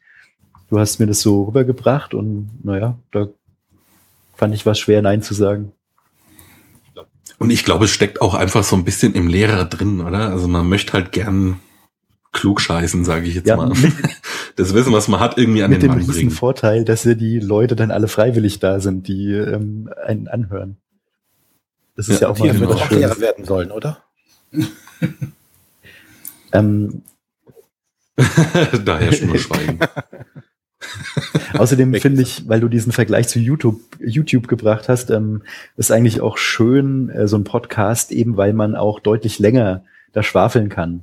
Also, wie du sagst, im Auto und so weiter, du kannst dir kein ähm, YouTube-Video eineinhalb Stunden lang im Auto beim Fahren oder so hören, und ich finde auch YouTube-Videos leben davon, dass sie auch eine gewisse Grenze haben, also nicht zu lang sind. Früher gab es mal eine 10-Minuten-Grenze. Dass die Gefängnis macht, finde ich manchmal immer noch ein bisschen traurig. Ja. Diese 10-Minuten-Grenze gab es und jetzt ja, kommt wieder mein Klugscheißer-Modus. Lizenzen und äh, weil die Lizenz für MP irgendwas äh, nicht länger erlaubt wurde, irgendwie sowas. Richtig? Genau. Siehst du? Ha, kannst du auch scheiße. Sehr gut, ich bin stolz auf dich. Ja, danke. Nein, aber ähm, manchmal, ja, so ein Podcast-Format ist halt doch was anderes wie ein YouTube-Video, das ist wohl wahr. Mhm. Ja, und dann, um in die andere Richtung nochmal zu antworten, also Schreiben ist für mich deswegen äh, rausgefallen, weil dazu bin ich dann, glaube ich, doch zu perfektionistisch oder habe das mit dieser Korrektur, glaube ich, auch einfach zu viel drin. ähm, ich würde ich würd da keinen, ich würde keinen Artikel fertig kriegen. Ich würde jeden Satz, glaube ich, zehnmal umschreiben, bis ich denke, der passt jetzt und dann werde ich überhaupt nicht mehr fertig. Und beim Podcasten achtest du natürlich schon ein bisschen drauf, was will ich sagen und wie sage ich's, aber es ist ein bisschen mehr frei Schnauze. Das verstehen wir. Wir, wir verstehen das ja. Wir hatten die ähnliche Motivation. ja. ja, genau. Und jetzt so langsam ähm, also da kann man ja äh, die, die Community eigentlich nochmal loben. Äh, wir sind auch immer noch ähm, ja krass erstaunt, wie offen das Ganze ist und wie warmherzig man da empfangen worden ist. Und ähm, wie da eigentlich jeder versucht, einem zu helfen und das gleich akzeptiert, was man macht und äh, auch natürlich Kritik kommt, aber dann immer so, dass es halt konstruktiv ist und man nicht eigentlich total runtergebuttert wird. Ja, es motiviert einfach alles sehr, ähm, weiterzumachen. Ja, in so manchen, in so manchen Ecken des Internets ähm, ist das mit dem Runterbuttern, passiert das auch doch schon mal. Also wir haben da stellenweise am Anfang auch stellenweise auch harsche Kritik geerntet, weil irgendwie erwartet wurde, dass alles gleich perfekt ist. Und das ist halt immer schwierig, wenn man mit was Neuem anfängt. Ja, aber das, ähm, ja, sowas perlt dann ehrlich gesagt ein bisschen an mir ab, weil das sollen die dann erstmal selber ja, besser machen. leider nicht, das ist mein Problem so ein bisschen. Ja, okay. Ganz davon abgesehen, ähm, man muss ja wirklich sagen, wenn es konstruktiv ist, ist es ja auch toll, Kritik zu kriegen. Also, dass man weiß, wie machen wir es das nächste Mal besser. Ähm, wenn einfach jemand nur beleidigend oder negativ ist, dann sage ich ja, dann hörst du halt nicht an. Und Das ist auch, glaube ich, vielleicht was, was wir jetzt speziell als liegt wieder auch wieder am Beruf als Lehrer ähm, können, weil du in diesen zwei Jahren Referendari Referendariat wirst du halt so durch die Mangel genommen und nach jeder Unterrichtsbesuchsstunde durch deinen Ausbilder heißt, warum haben sie nicht das gemacht und warum haben sie das so gemacht und das war doch totaler Quatsch. Ähm, da ist man das irgendwann gewöhnt, äh, ja Kritik anzunehmen beziehungsweise auch einfach abzuschalten, wenn man sie nicht hören will. Das bringt uns aber auch gleich zum nächsten Punkt. Was hätte denn euer Referendariat ge gesagt, wenn ihr angefangen hättet, in, während eurer Ausbildung dann noch äh, irgendwie mit den Kindern Brettspiele zu spielen? Ja, das hängt ganz vom, vom Rahmen ab, oder? Was sagst du, Daniel? Gute Frage, ja. ja. Auf jeden Fall vom Rahmen. Also es ist definitiv so, dass im Referendariat immer ganz viel darauf geachtet wird, dass man eine gute sogenannte didaktische Analyse macht, also sich vorher überlegt, was soll denn das Stundenziel sein, was möchte ich praktisch am Schluss als Lernziel erreicht haben. Und dann musst du dir halt überlegen, wie schaffe ich das, dass ich das rüberbringe. Und wenn ein Brettspiel das passende Medium dafür ist, dann ja, kann man das auf jeden Fall machen. Das ist auf jeden Fall einfach eine Frage, dass, wie kann ich es am besten darstellen, dass es gut ist? Also das pädagogische Konzept dahinter. Und wenn das passt ja. und sinnig ist, dann könnte ich mir sogar vorstellen, dass das tatsächlich auch ein Einserkandidat sein könnte, weil man da immer sagt, ja, das muss dann wirklich was Besonderes sein und das wäre es ja. Vorausgesetzt ist es natürlich wirklich auch gut gemacht. Ja, also man darf nicht davon ausgehen, dass Spielen im Unterricht seinen Selbstzweck hat. So wie wir jetzt halt einfach mal spielen, weil wir Lust haben, so darf das nicht sein im Unterricht, würde ich jetzt mal behaupten, ähm, sondern das muss schon immer zweckdienlich sein. Aber natürlich kann das eine gute Methodik sein. Ähm, zum Beispiel ein ganz einfaches äh, Beispiel, wenn wir das mal rannehmen, in der fünften, sechsten Klasse in Englisch, weil ich das jetzt auch gerade wieder durchgemacht habe, da lernst du ja die unregelmäßigen Verben. Und es ist für die Kinder ein relativ großer Aufwand, sich das erstmal drauf zu schaffen, weil das ist einfach auswendig lernen. Und dann kann es eine nette Abwechslung sein für die Schüler, wenn sie das mal ein bisschen spielerisch umwälzen können. Also, ähm, weiß jetzt nicht, wie viel ihr von der Lerntheorie wisst, aber neu angereichertes Wissen muss immer mal wieder umgewälzt werden, damit es auch wirklich halt tief eindringt in, ins Gedächtnis. Und ähm, das kann ich natürlich machen durch Abfragen oder sowas. Oder ich lasse sie das ein bisschen spielerisch machen. Und was ich da immer ganz gern mache, ist, ich spiele mit denen äh, Memory. Und zwar äh, musst du da einfach halt nicht zwei Bildchen finden, die zusammenpassen, sondern zu einer Grundform von einem englischen Verb die passende irreguläre zweite Form. Also dann steht halt auf einem Memory-Plättchen äh, to see und auf dem anderen steht dann saw. Und wer dieses Pärchen findet, der darf es behalten. Und das ist natürlich viel leistungsmotivierender als einfach so eine normale Abfrage. Von welcher Klasse? Und wenn du das dann so einbaust, wenn du das so einbaust in den Unterricht, hat auch, denke ich, kein Ausbilder was dagegen, weil da ist ja dann natürlich äh, ein Zweck dahinter. Das ist jetzt nicht einfach nur, komm, wir spielen jetzt, damit die 45 Minuten rumgehen, sondern da verfolgst du ja wirklich ein Ziel damit. Und dann ist das, denke ich, genau. Also man spricht äh, ja heutzutage meistens von der Kompetenzorientierung. Also ich will immer versuchen, irgendwelche Kompetenzen in den Schülern zu fördern. Und das kann ja sehr unterschiedlich sein, ob das jetzt eine soziale Kompetenz oder irgendeine ganz konkrete, ganz, ganz konkretes Wissen ist um, ähm, dass ich ja auf verschiedene Arten und Weisen fördern kann. Also mit Spielen kann ich ja durchaus eine Sozialkompetenz ganz toll fördern, indem ich sowas wie Regeln einführe, die wissen, dass sie sich dran halten müssen, weil sonst das Spiel nicht funktioniert. Und im Endeffekt geht es ja im richtigen Leben genauso. Wenn ich jetzt die ganze Zeit die Regeln ignoriere, übertrieben gesagt, dann sind meine Mitspieler irgendwann angepisst von mir. also ja, so würden wir das im Unterricht natürlich nicht sagen. runtergebrochen, ja. ja. Das wäre jetzt äh, okay, das, was man beibringen kann. Aber von welcher Klassenstufe reden wir hier? Weil ich kann mir vorstellen, dass wenn man das mit Fünft- und Sechstklässlern macht, dann äh, sind die mhm. noch halbwegs begeistert dafür. Wenn man das mit äh, Zehntklässlern macht, dann sagen die, ach, leck mich doch mit deinen Memory-Karten. Das funktioniert super. ich äh, ich nehme da das immer gerne her für, ähm, Entschuldigung, Daniel, du darfst dann auch gleich was sagen. Ich nehme das immer gerne her, wenn es in Englisch geht um Idioms und uh, Phrases, also so Sprichwörter. Und ähm, die sind ja im Englischen teilweise ganz anders als im Deutschen. Also wenn man bei uns zum Beispiel sagt, es gießt wie aus Eimern, ist das im Englischen halt, it's raining cats and dogs. Also es regnet äh, Katzen und Hunde. Das ist ja jetzt zwangsweise nicht erstmal ähm, einsichtig, wenn man es nicht vielleicht schon kennt. Und da mache ich es dann wirklich so, dass ich ähm, aus einem Englisch-Magazin, was ich hier abonniert habe, äh, so ganz nette Bildchen immer rausholen kann, die das halt in gezeichneter Form darstellen und dazu dann eben diesen englischen ähm, Ausdruck oder dieses englische Idiom. Und dann müssen die natürlich äh, halt den Schritt weitergehen. Die müssen sich erst noch überlegen, welches Sprichwort könnte das denn jetzt auf Deutsch sein, was da in dem Bild dargestellt ist. Welches Idiom in diesen englischen Sätzen könnte denn das gleiche bedeuten? Und da kriegen die dann schon immer so das Gefühl, na, ich kann hier irgendwie detektivisch ein bisschen äh, rummachen, diskutieren es dann teilweise auch noch aus. Gerade wenn man das Material so gestaltet, dass dann vielleicht zwei mit drin sind, die das ähnliche heißen könnten oder sehr nah beieinander sind, dann sind die schon ähm, ja in ihrem, wie sagt man denn, in ihrem Ehrgeiz gepackt. Also man muss halt dann natürlich das Material anpassen. Das muss man als Lehrer ja sowieso immer machen, in dieser didaktischen Analyse eben die Lerngruppe zu analysieren und dann halt entsprechend die Leistungsschraube anzudrehen, je höher man kommt. Aber man kann das schon umgestalten, so dass das in der Oberstufe auch noch Spaß macht, klar. Cool. Ähm, okay. So, jetzt habe ich ja an die Wand geredet. nee, dann, dafür seid ihr hier. Ihr sollt uns ja auch an die Wand reden. äh, nur mal ganz nebenbei vielleicht noch, ähm, das Memory ist sowieso, das merke ich, wenn ich mit Kollegen spreche, äh, ein super Geheimtipp. Ähm, oder unter Lehrern ist es eigentlich kein Geheimtipp. Das kannst du eigentlich in jedem Fach anwenden. Ne? Du kannst dann in Geschichte auch Jahreszahlen und irgendwelche Ereignisse zusammenfinden lassen. Oder was weiß ich, in äh, Chemie irgendwelche Verbindungen und das Reaktionsergebnis. Äh, also ich denke, ihr versteht, ne? Das, das ist wirklich universell anwendbar. Die Frage ist aber natürlich, also wann ist das zu viel? Ich meine, wie oft setzt man so ein Memory in der, im Schulunterricht ein? Ja, das darf dann wirklich nur zur, zur Wiederholung oder zur Sicherung dann sein. Das ist jetzt kein Spiel, was du nehmen kannst, um irgendein Thema neu einzuführen, sondern wie ich vorher schon mal gesagt hatte, das ist dann wirklich nur zur Umwälzung von bereits vorhandenem Wissen.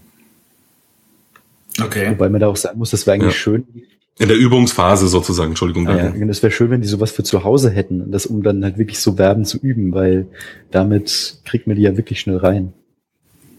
Das wäre wirklich was, wo man mit ja. den Eltern halt gut dann spielen kann, um das einfach zu lernen auf spielerische Weise. Wenn die Eltern Lust dazu ja, haben. Nur äh, mal kurz am Rande, das ist jetzt hier so ein bisschen eine Fachsimpelei, aber das ist leider etwas, was immer kürzer kommt, äh, erfahre ich zumindest in meinem Arbeitsalltag. Ich weiß nicht, René, wie das bei deiner Frau ist, ob die da auch meckert. Ich habe jetzt auch erst sieben Jahre Berufserfahrung, aber manchmal wünscht man sich wirklich, es käme ein bisschen mehr Unterstützung im Elternhaus irgendwie äh, mit dran. Ja, klar. Ja, bei meiner Frau ist es äh, noch schlimmer. Die ist ja an der Schule für äh, Sonderpädagogik und das, Ah, meine Frau auch. das Klientel ist da zumindest an deren Schule doch sehr durchmischt, aber auch die, die Unterschicht auch sehr stark vertreten. Und die unterstützen mhm. halt ihre Kinder so gut wie gar nicht mehr. Ne? Ja. Da ist nichts zu erwarten. Aber ich kann mir es auch ehrlich gut als App oder so vorstellen und das eben nicht ja, als, als Solo-Kampagne, sage ich mal. Weil theoretisch kann man Memory ja auch mit sich selber spielen. Äh, ja, das geht dann ein bisschen in diese Gamification-Richtung. Ne? An dieser Stelle kann ich eine, tatsächlich eine App-Empfehlung geben.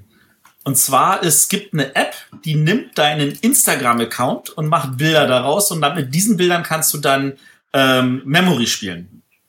Du müsstest also nur einen extra Instagram-Account anlegen, die entsprechenden Bilderchen machen und dann kann der daraus dein, dann kannst du damit dann das Memory spielen. Mhm. Nee, es geht ja auch, du sollst ja dabei auch noch was lernen. Ja, und da sehe ich auch einfach ein bisschen die Gefahr. Also ähm, natürlich sollen Kinder an moderne Medien rangeführt werden, ne? auch schon so ab fünfter, sechster Klasse. Aber es passt halt einfach nicht so ganz zusammen, dass ich sonst den Kindern immer versuche äh, zu erzählen, ein bisschen kritisch mit den ganzen Sachen umzugehen und zu gucken, ja, welche, ähm, welche Rechte wollen denn diese Apps haben, auf was greifen die denn alles zu, um ihnen dann halt im nächsten Moment zu sagen, ja, hier komm, nimm das doch mal, um das für deine ja, Wiederholung. Ich, ich wollte es auch nur als Vorschlag geben. Also das ist ja bestimmt nicht die beste Lösung, es gibt bestimmt noch andere Lösungen, aber die ist mir jetzt gerade eingefallen. Ja, an alle Programmierer. Ja, für die Oberstufe ist das bestimmt gut. Ähm, da kommen wir schon mal zu einer großen Frage. Wie unterscheiden mhm. sich jetzt, also weil ich das versucht habe rauszukriegen, ob, also du sagst ja, Memory funktioniert eigentlich in jeder Altersstufe, wenn man es richtig angeht. Ähm, mhm. Unterscheiden sich die pädagogischen Möglichkeiten für Spiele in der Grundschule und der Oberschule sehr und in welcher Form? Uh, da fragst du jetzt uns, äh, mit uns ehrlich gesagt ein bisschen die Falschen. Ähm, es liegt einfach daran, dass die Lehrerausbildung sehr auf den späteren Schulzweig zugeschnitten ist auf gut Deutsch auch im Studium schon ist es so, dass die Grundschulpädagogen ganz andere Sachen machen als zum Beispiel die Realschulpädagogen oder dann halt die Gymnasiallehrer. Und ich kann, also ich muss fairerweise sagen, ich könnte jetzt nicht äh, sinnvoll was über die Grundschule sagen. Da weiß ich einfach zu wenig, wie das läuft. Verstehe. Kann, kann ich jetzt nicht wirklich einen Vergleich ziehen, ohne da irgendwie halt im Nebel zu stochern. Wir brauchen noch einen Grundschullehrer irgendwann mal. Ja, ja jetzt noch gut. schnell per, per Telefon auf das Mikro kriegen. Da vielleicht, aber da vielleicht, vielleicht irgendwann in, in Zukunft mal die, die äh, Unterschiede so ein bisschen rauszuarbeiten, wäre es vielleicht gar nicht so spannend, wenn wir da nochmal einsteigen. ja, wäre vielleicht gar nicht so spannend. Man kann das ja auch im Rahmen der Kindersendung machen. Das ist dann eher schon im. Müssen wir mal gucken. Also was ich vielleicht äh, sagen kann, aber ich denke, da habt ihr genauso viel Erfahrung wie ich, weil ihr seid ja auch äh, Väter und eure Kinder gehen in die Kindergärten, so wie meine Tochter. Ähm, da kriegt man das ja schon so ein bisschen mit, dass in dieser frühkindlichen Erziehung schon viel spielerisch gemacht wird. Und ich denke, das ist für die Kinder auch ganz wichtig. Das hängt ja auch mit den Entwicklungsstufen zusammen, die die Kinder durchlaufen. Sowas lernt man ja dann doch mal an der Uni irgendwann. Das ist so dieses Alter, wenn ich es richtig noch in Erinnerung habe, von zwei bis vier, fünf, sowas, da stehen die ja total auf Rollenspiele. Und das ist jetzt natürlich kein, kein Brettspiel, wo es irgendwie um Regeln geht, ähm, aber trotzdem ja auch Spiel. Also ich denke, das kennt jeder, ne? Dann heißt es hier, du bist Mama, ich bin Papa, das ist das Kind und wir spielen jetzt irgendwie Ausflug oder so. Und das wird, denke ich, schon im Kindergarten viel genutzt und ich nehme an, das wird in der Grundschule ähnlich sein, halt dann natürlich ein bisschen schwieriger und fortgeführt. Ich denke, das ist ja meistens die Sache, äh, wie kann ich es auf meinen Schulzweig anwenden und auch von der, von der Schwierigkeit anpassen. Klar braucht ein Grundschüler was ganz anderes als ein Oberstufenschüler, wie du ja auch schon gesagt hast, ähm, dass du es eben einmal für die Sechstklässler und einmal für die Mittelstufe anders benutzt. Und es ist im Endeffekt immer eine Sache der Anpassung. Auch welche Wörter ich nehme. Es gibt ja so ganz viele Erklärspiele. Am einfachsten wäre halt sowas wie Tabu mal auf Englisch zu spielen. Oder ähm, du hast ja auch ähm, Du, ähm, ich würde vielleicht fast vorschlagen, bevor wir die ganzen Beispiele dann äh, mhm. machen, können wir vielleicht nochmal, das beantwortet nämlich dann auch ein bisschen die Grundschulfrage möglicherweise, nochmal drauf eingehen, was ist denn der Vorteil vom Spiel im mhm. Unterricht? Genau, also. Oder? Also ich denke nämlich, deswegen werden das Grundschullehrer aus den gleichen Gründen machen wie wir. Also so viel kann ich, denke ich, äh, schon sagen zählen wir es einfach mal auf. Also Spielen fördert halt natürlich die Selbstständigkeit der Schüler und die Selbsttätigkeit. Es ist sehr schülerorientiert. Ne? Die sitzen nicht da und hören sich irgendwas an, was ich die ganze Zeit sagen muss. Die können sich selber am Unterricht beteiligen.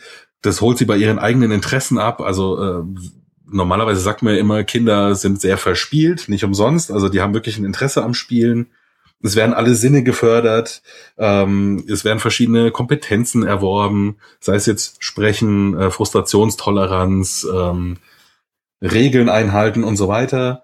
Ähm, ja, und man muss auch so ein bisschen präsentieren können und so. Also das sind alles so Sachen, äh, man, manchmal bewegt man sich sogar auch, das heißt, es wird so ein bisschen die Motorik noch geschult. Das sind alles so Sachen, die halt positiv sind beim Spielen im Unterricht.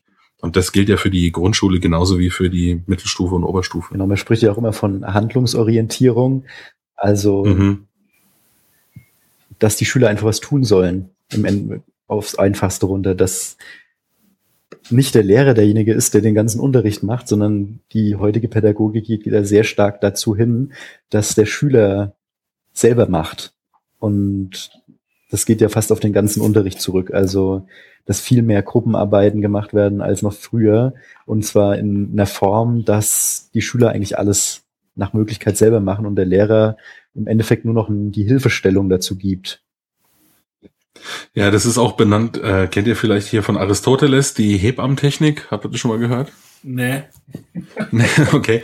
Die sogenannte Mäeutik. Ähm, und zwar Aristoteles hat ja seine Philosophie immer in so Dialogen dargestellt. Und ähm, es ist bei Aristoteles einfach so, dass er, äh, wenn er jemandem was beibringen will, ihm das nicht erzählt, sondern immer so Fragen stellt, dass er praktisch selber im Gespräch drauf kommt, was die Lösung des Problems ist. Und so sollte eigentlich ähm, moderner Unterricht funktionieren, dass der Lehrer nichts vorgibt, sondern halt die Schüler zum Selbstdenken anregt und auch nur dann, wenn es nötig ist. Also sich sonst eigentlich zurückzieht und halt nur Material zur Verfügung stellt und beraten und moderiert dann vielleicht. Und das funktioniert auch mit 30 ist. Schülern in der Klasse? Äh, nee, aber da müssten wir jetzt einen Bildungspodcast machen und uns mal über die Bildungspolitik unterhalten. Das würde jetzt vielleicht in die falsche Richtung. ja, das ist, das verstehe ich. Ich meine, ich gebe zu, also in einer, in einer, Klasse mit 20 oder 15 Schülern klingt das hervorragend, ja. Soweit ich das mhm. jetzt mitbekommen habe, äh, bei meiner Frau, wie das bei der abläuft, die haben halt wirklich keinerlei Frontalunterricht mehr. Also da organisieren sich die Schüler, und das sind alles Grundschüler, wirklich selber ihre Arbeit. Ne? Die haben Wochenarbeitspläne, was sie halt zu erledigen Mhm. haben. Aber da gibt es keinen großen Lehrer, der vorne irgendwas groß erzählt und äh, stundenlang Monologe hält. Da wird sich vielleicht mal vorne im, im Stuhlkreis äh, zusammengesetzt und was besprochen. Aber im Großen und Ganzen sind, arbeiten die ganzen Kinder da selbstständig. Und äh, da ist, wie gesagt, das Klasse, was wir noch kennen von der Grundschule, da vorne steht einer und redet und redet und redet. Das gibt's da so gar nicht mehr bei denen. Genau, also das ist äh, zugegeben auch schon ein bisschen länger so. Ja, aber wie gesagt, bei uns, ich war da immer sehr erstaunt, dass die Kinder das tatsächlich schaffen. Ich dachte immer so, das geht, aber anscheinend funktioniert das sehr gut. Also Also ich kann, Ja, du brauchst am Anfang immer eine, eine gewisse Trainingsphase. Die müssen diese Methodik natürlich erst äh, kennenlernen. Aber wenn sie mal wissen, wie das an sich prinzipiell funktioniert, also zum Beispiel, wie funktioniert eine Lerntheke, das heißt, ich gehe irgendwo hin, hole mir mein Material selber und dann ist da die Erklärung in einem Umschlag mit dabei oder sowas. Wenn die das an sich mal verstanden haben, kannst du das dann auch immer wieder einsetzen. Also nach so einer gewissen Trainingsphase funktioniert das dann normalerweise schon, ja. ja, also ich kann sagen, das funktioniert bei uns an den Schulen nicht. Und das liegt zum Teil wirklich halt an den Klassenstärken, weil da gibt's halt klar. die, die ziehen sich da raus und sagen sich, mache ich halt nicht. Ist mir egal. Und weil es ist ja auch dann so, dass zum Teil das, die Kontrolle der Hausaufgaben und ähnliche Sachen von den Lehrern dann auch so schlampig gemacht wird, äh, dass die Schüler sich da durchwinden können, um es mal so böse zu formulieren. Aber ja, wie gesagt, da kämen wir jetzt auf die gesamte Bildungspolitik, das wäre wahrscheinlich Mhm, tatsächlich ein ja. großes Problem. Aber lasst uns mal einen Schwenker machen eigentlich zu, weil wir jetzt ja nicht nur über Pädagogik und äh, Einsatz von, von irgendwelchen Kompetenzen und Förderung durch Memory, sondern eigentlich wollen wir auch konkret über Brettspiele reden. Und da stellt sich natürlich Mhm, die ja. Frage, gibt es denn so moderne Brettspiele oder für mich aus Karten- oder Würfelspiele, die man im Unterricht einsetzen kann? Und wenn ja, welche und wie und wofür? Memory habe ich gehört. Ja, ja, abseits von Memory. Ich meine jetzt wirklich sowas wie ein Love Letter oder ein Codenames oder irgendwas Vergleichbares. ja, du hast ja Codenames tatsächlich schon mal gespielt, ne? Das Äh, ein oder ja, ja. andere Mal. Nein, nein, ich meine Nico im Unterricht. Ja, ja, Matthias ist ja schon auf einem ganz anderen Codenames-Planeten. Der spielt es ja mit, was weiß ich hier, äh, Obst und, ähm, weiß ich nicht, verschiedenen Schrauben und so, was man so alles nehmen kann. Hier, ich habe die Sima-Mutter und was, was hast denn du da so? Ähm, ja, klar, das äh, ist aber ähm, schon ein Spiel, was eher für die Oberstufe zu gebrauchen ist. Und da kommt vielleicht auch noch was mit ins Spiel, was bei Spielen, die man im Unterricht verwenden will, halt auf jeden Fall Pflicht ist, nämlich dass sie relativ leicht und schnell zu erklären sind. Es bringt mir nichts, wenn ich, ähm, nehmen wir mal als Bombasa, wenn ich in der achten Klasse den Imperialismus Deutschlands mache oder die Kolonialpolitik und muss dann, weil meine Stunde dauert 45 Minuten und ich muss dann erstmal drei Schulstunden aufbringen, um den Schülern irgendwie zu erklären, worum geht's denn in dem Ding da. Also sowas fällt von vornherein schon mal raus. Also ich habe im Unterricht vielleicht fünf oder zehn Minuten Zeit, um das zu erklären. Und das funktioniert mit Codenames ehrlich gesagt wirklich erst ab dem Alter, das auf dieser Packungsangabe auch drauf gedruckt ist. 14, glaube ich, ist es, ne? Ja, 14. Ja, ist für Oder? Genau. Also ich, ich kann natürlich an sich Codenames schon mit jüngeren Kindern oder kleineren Kindern spielen, aber halt nicht in der Schnelle, die ich das im Unterricht ähm, brauche. Und in der Oberstufe funktioniert das aber super. Also die haben natürlich auch erstmal so ein, hä, was ist denn das für ein Spiel, ne? Was soll das für ein Konzept sein? Aber das typische Codenames-Phänomen, nachdem wir das einmal geschnallt hatten, ging das immer wieder zack, zack, zack, zack, zack. Äh, jeder will mal irgendwie der Tippgeber sein, jeder ähm, möchte da mal dran sein und dann ja, kriegst du das eigentlich fast nicht wieder runter vom Tisch. Musst du dir dann ganz schön einbremsen. Und das ist halt einfach ein super Spiel für, für Sprache. Es ist, also im Fremdsprachenunterricht muss man vielleicht noch kurz ausholen, ist es oft das Problem, kennt ihr vielleicht selber noch aus der Schule, man schämt sich ein bisschen in der anderen Sprache zu sprechen. Also viele Schüler haben da wirklich Hemmungen, gerade noch vor vielen anderen, dann in dieser Fremdsprache zu reden, weil sie halt Fehler machen oder da irgendwie nicht negativ auffallen wollen. Und äh, man muss die dann immer so ein bisschen kitzeln. Und das ist wirklich ein gutes Spiel, um die dazu zu bringen, weil da ist wirklich jeder mit Feuereifer dabei und möchte halt eben äh, raten oder Tipps geben. Also Und dann hast du halt als, da hast du als, äh, Entschuldigung noch, da hast du als, ähm, äh, als Skill, also als Kompetenz, die du erreichen sollst, halt natürlich die, die, die Sprachskills, ne? Also reden zum einen und die, die halt ähm, auf der anderen Seite sitzen, zuhören. Das sind da so die typischen Skills, die du da trainierst. Und dementsprechend hast du da eine methodische Begründung, um das spielen zu können. Das ist ein richtig gutes äh, Spiel für einen Sprechanlass. Ich, ich verstehe das im Deutschunterricht, aber habt ihr dann jetzt eine englische Ausgabe euch besorgt für den Englischunterricht oder für Französisch oder ich weiß ja nicht, welche Sprachen ihr da unterrichtet?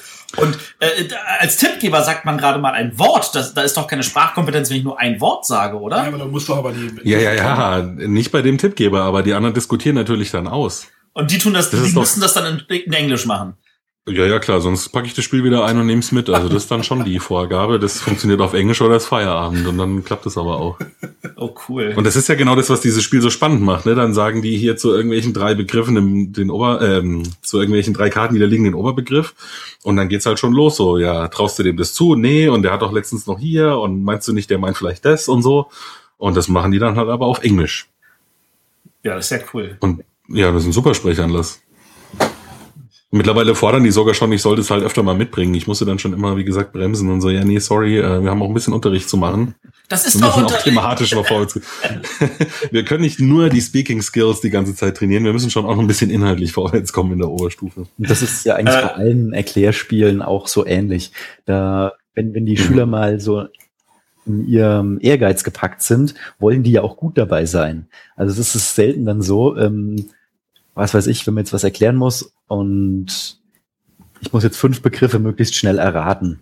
Und dann sind die auch teilweise sowas von Motivierte dabei und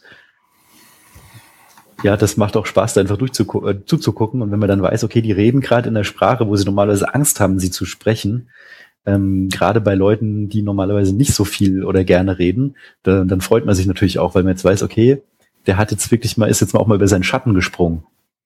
Und das kann man damit auch ganz gut erreichen, wie du ja auch schon angeschnitten hast. Also ich, Und was ich ganz interessant fand, habe ich auf Twitter gesehen, der Daniel äh, Bernsen hat es wohl auch schon im Geschichtsunterricht probiert und der hat dann einfach zu einem Thema, ich glaube es war Weimarer Republik, 25 Begriffe Ja, du hingelegt. kannst ja einfach 25 Begriffe irgendwie wahrscheinlich an die Tafel pappen oder was weiß ich und dann Mhm. oder vorbereiten auf DIN A4-Zettel oder äh, irgendwie, dann funktioniert das bestimmt auch. Also auf so ein bisschen aufblasen, das Ganze. Ja. Also er hatte dann bei Weimarer Republik, glaube ich, so Sachen drauf wie Dolchstoßlegende, Versailler Vertrag, äh, Hyperinflation und solche Sachen, also die typischen Themen, die da immer kommen. Und damit kannst du das natürlich auch in anderen Fächern super spielen. Aber halt dann eben wieder gesagt nur so als Wiederholung, ne? nicht jetzt um irgendwas einzuführen. Okay, also ich, das kann ich als nachvollziehen. Also für Codenames, das wäre auch natürlich Spiele wie Tabu und Outburst und äh, von mir ist auch ähm, Activity kann ich da also auch drin sehen. Was gibt's noch für Spiele, die sich anbieten? Also ich meine, ein Halligalli bietet sich vielleicht nicht unbedingt an, oder? Nee, ähm, sollen wir noch mal kurz bei Sprache bleiben? Okay. Ähm, ich hätte sogar gedacht, du äh, hättest mal gemeint, du wolltest es selber ansprechen, aber bring mal doch mal die unüblichen Verdächtigen auf den Tisch. Die hatte ich Das tatsächlich Spiel, später was- auf dem Plan, aber lass uns jetzt ruhig nehmen, kein Problem. Ach so, okay. Das ist nämlich ein Spiel, das funktioniert auf zwei Ebenen, nämlich einmal halt eben diese äh, Sprachkompetenz, aber was mittlerweile in allen Lehrplänen durch den europäischen Referenzrahmen, das ist jetzt wieder viel Bildungsblabla, aber es gibt auch im Bildungsbereich europäische Vorgaben. Ähm, was da drin steht, ist äh, sogenannte Cultural Awareness, also man soll sich seiner eigenen Kultur und anderen Kulturen bewusst werden und was da für Unterschiede und Gemeinsamkeiten bestehen. Und das ist natürlich was, was du mit ähm, den unüblichen Verdächtigen super trainieren kannst. Das halt, also da kommen ja sofort diese ganzen Vorurteile raus, ne? Und das kannst du dann richtig schön in einem Nachgespräch thematisieren. Ich hatte da in der letzten, also mittlerweile ist es die vorletzte Spielbox, glaube ich, war die Rezension drin, wenn ich es richtig in Erinnerung habe, ne? Ja. Ich weiß auch gar nicht mehr, von wem die war, aber da fand ich ehrlich gesagt den letzten Abschnitt ein bisschen fragwürdig. Ähm, ich weiß gar nicht mehr, wer es war. Harald Schrapers? Müsste ich jetzt schnell nach. Äh, nicht, dass ich irgendwas Falsches sage. Also äh, der Rezensent auf jeden Fall, weiß nicht mehr, wer es genau war, schreibt dann zuerst, ja, er hätte irgendwie mit einer, ich glaube auch Grundschulkollegin oder was äh, gesprochen. Oder nicht Kollegin, aber eine Bekannten, die auch als Lehrerin arbeitet. Und die hätte gemeint, so ja, das würde sie jetzt nicht unbedingt spielen, weil äh, zuerst lacht man da schön über die ganzen Vorurteile und später gibt's dann den erhobenen Finger, du, du, du, das darfst du nicht. Und schreibt dann aber im letzten Schlusssatz, ähm, das Spiel ist aber super geeignet, um uns der eigenen Vorurteile bewusst zu werden und sie mal zu reflektieren. Da habe ich mir gedacht, ja, siehst du mal, das ist doch genau das, was du da mit dem Unterricht machen kannst. Natürlich setze ich mich nicht mit denen hin, spiel das zuerst und pfeifst du dann später dafür zusammen, dass sie halt da irgendwie Vorurteile gebracht haben, sondern überleg dann, ja, Moment mal, warum hast du denn jetzt zum Beispiel, also ich bringe jetzt auch mal irgendwelche Vorurteile, ne? Warum hast du denn jetzt zum Beispiel bei der Frage, ähm, der Täter hat eine Waffe, erstmal spontan auf die drei Schwarzen getippt. Oder ähm, wer macht gerne Yoga? Warum hast du da irgendwie die verschrollten alten Leute genommen oder irgendwie sowas, ne? Und das kann man dann richtig schön reflektieren und mal drauf eingehen. Wo kommen denn so Stereotypen her? Warum haben wir die? Wie kann ich dem vielleicht begegnen? Wie kann ich sowas bei mir selber ausfindig machen und dann ja versuchen halt irgendwie loszuwerden, wenn es nicht angebracht ist? Ähm, also der Autor war Stefan Duxch. Okay. Ähm, und äh, der Edwin Rutschitzer, der hat ungefähr meine Meinung vertreten, weil der hat dem Spiel auch nur zwei Punkte gegeben. Ja, ihr sollt noch. Ähm, dass die Ressentiments einfach bedient werden und das Spiel selber reflektiert das ja nicht. Also ich kann verstehen, dass man das im Unterricht nee. benutzen kann mit Reflexion, aber außerhalb des Unterrichts eigentlich nicht, oder? Ja, also ohne, ja natürlich, ohne Reflexion würde ich das auch nicht spielen. Das hat aber der Herr Duckstein einfach falsch verstanden. Natürlich äh, schmeiße ich den nicht äh, wie den Wölfen das Fleisch zum Fraß vor, das, ähm, äh, das unübliche Verdächtige hin und sagt dann so, hier, da Spiel sondern da muss auf jeden Fall danach eine kritische Reflexion stattfinden. Und dann macht es vollkommen Sinn, finde ich, weil du dann genau auf diese Punkte kommst. Ja, sag mal, woher kommen denn diese Klischees? Aber genauso ist es doch im, sonst auch im Unterricht. Ich äh, setze doch nicht irgendeinen neuen Klässler hin, wenn es um den Nationalsozialismus geht und lass den dann äh, hier irgendeine Rede von Goebbels oder Hitler lesen und äh, diskutiert es danach nicht reflektiv. Die Frage, die sich mir jetzt das ist doch genau das, was im das ist doch genau das, was im Unterricht passieren soll eigentlich. Ja, ja, aber das macht dieses Spiel für mich außerhalb des Unterrichts eigentlich zu keinem Spiel, das man spielen muss. Also, wenn ich jetzt mal den Unterricht ausklammere, ist dieses Spiel doch eigentlich doof. Ich glaube, Arne wollte darauf hinaus, wir sollten das Spiel wenigstens mal kurz erklären, oder? Äh, nee, ich wollte erst mal sagen, dass äh, wir zeitlich ja die auf, zwischen Aufnahme und Ausstrahlung ein bisschen Zeit liegt. Also ich weiß nicht, wie oft die Spielbox rauskommt. Ach so, das war in diesem Fall ja. die Spielbox 2 2016. Genau, genau. wir nehmen jetzt Anfang, aus dem März Anfang Juni sein. nehmen wir jetzt auf und äh, es wird wahrscheinlich jetzt Anfang Ende Juli sein. Oder laut Plan. Ja. Ja, und bei unüblichen Verdächtigen geht es ja irgendwie darum, man kriegt irgendwie eine Frage, wie ja schon gesagt wurde, und dann gibt es dort, ähm, also dieses Cover ist angelehnt an den Film Die unüblichen Verdächtigen. Die üblichen Die Verdächtigen. Kevin Spacey ist es. Genau, genau der ist es nicht. ähm, und es Was natürlich? Kevin Spacey ist Kaiser Sose. Nein, du musst den Film mehrmals sehen, dann weißt du, dass das, dass das nur die Geschichte ist, die du beim ersten Mal glauben sollst. Wenn du das nächste Mal siehst, merkst du zum Beispiel schon an, allein an, dadurch, dass er die Schlüsselszene am Anfang des Films und dann siehst du, wie Kaiser Sose die Waffe anders hält, nämlich äh, wie, wie, wie äh, McGreedy. Also dann merkst du, das ist. Okay, okay. Ich habe die Metaebene nicht gerafft, sorry. Falls jemand, äh, Film, Arne, ich habe dich jemand den Film noch nicht gesehen hat, es tut mir schrecklich leid für die ganzen Spoiler gerade.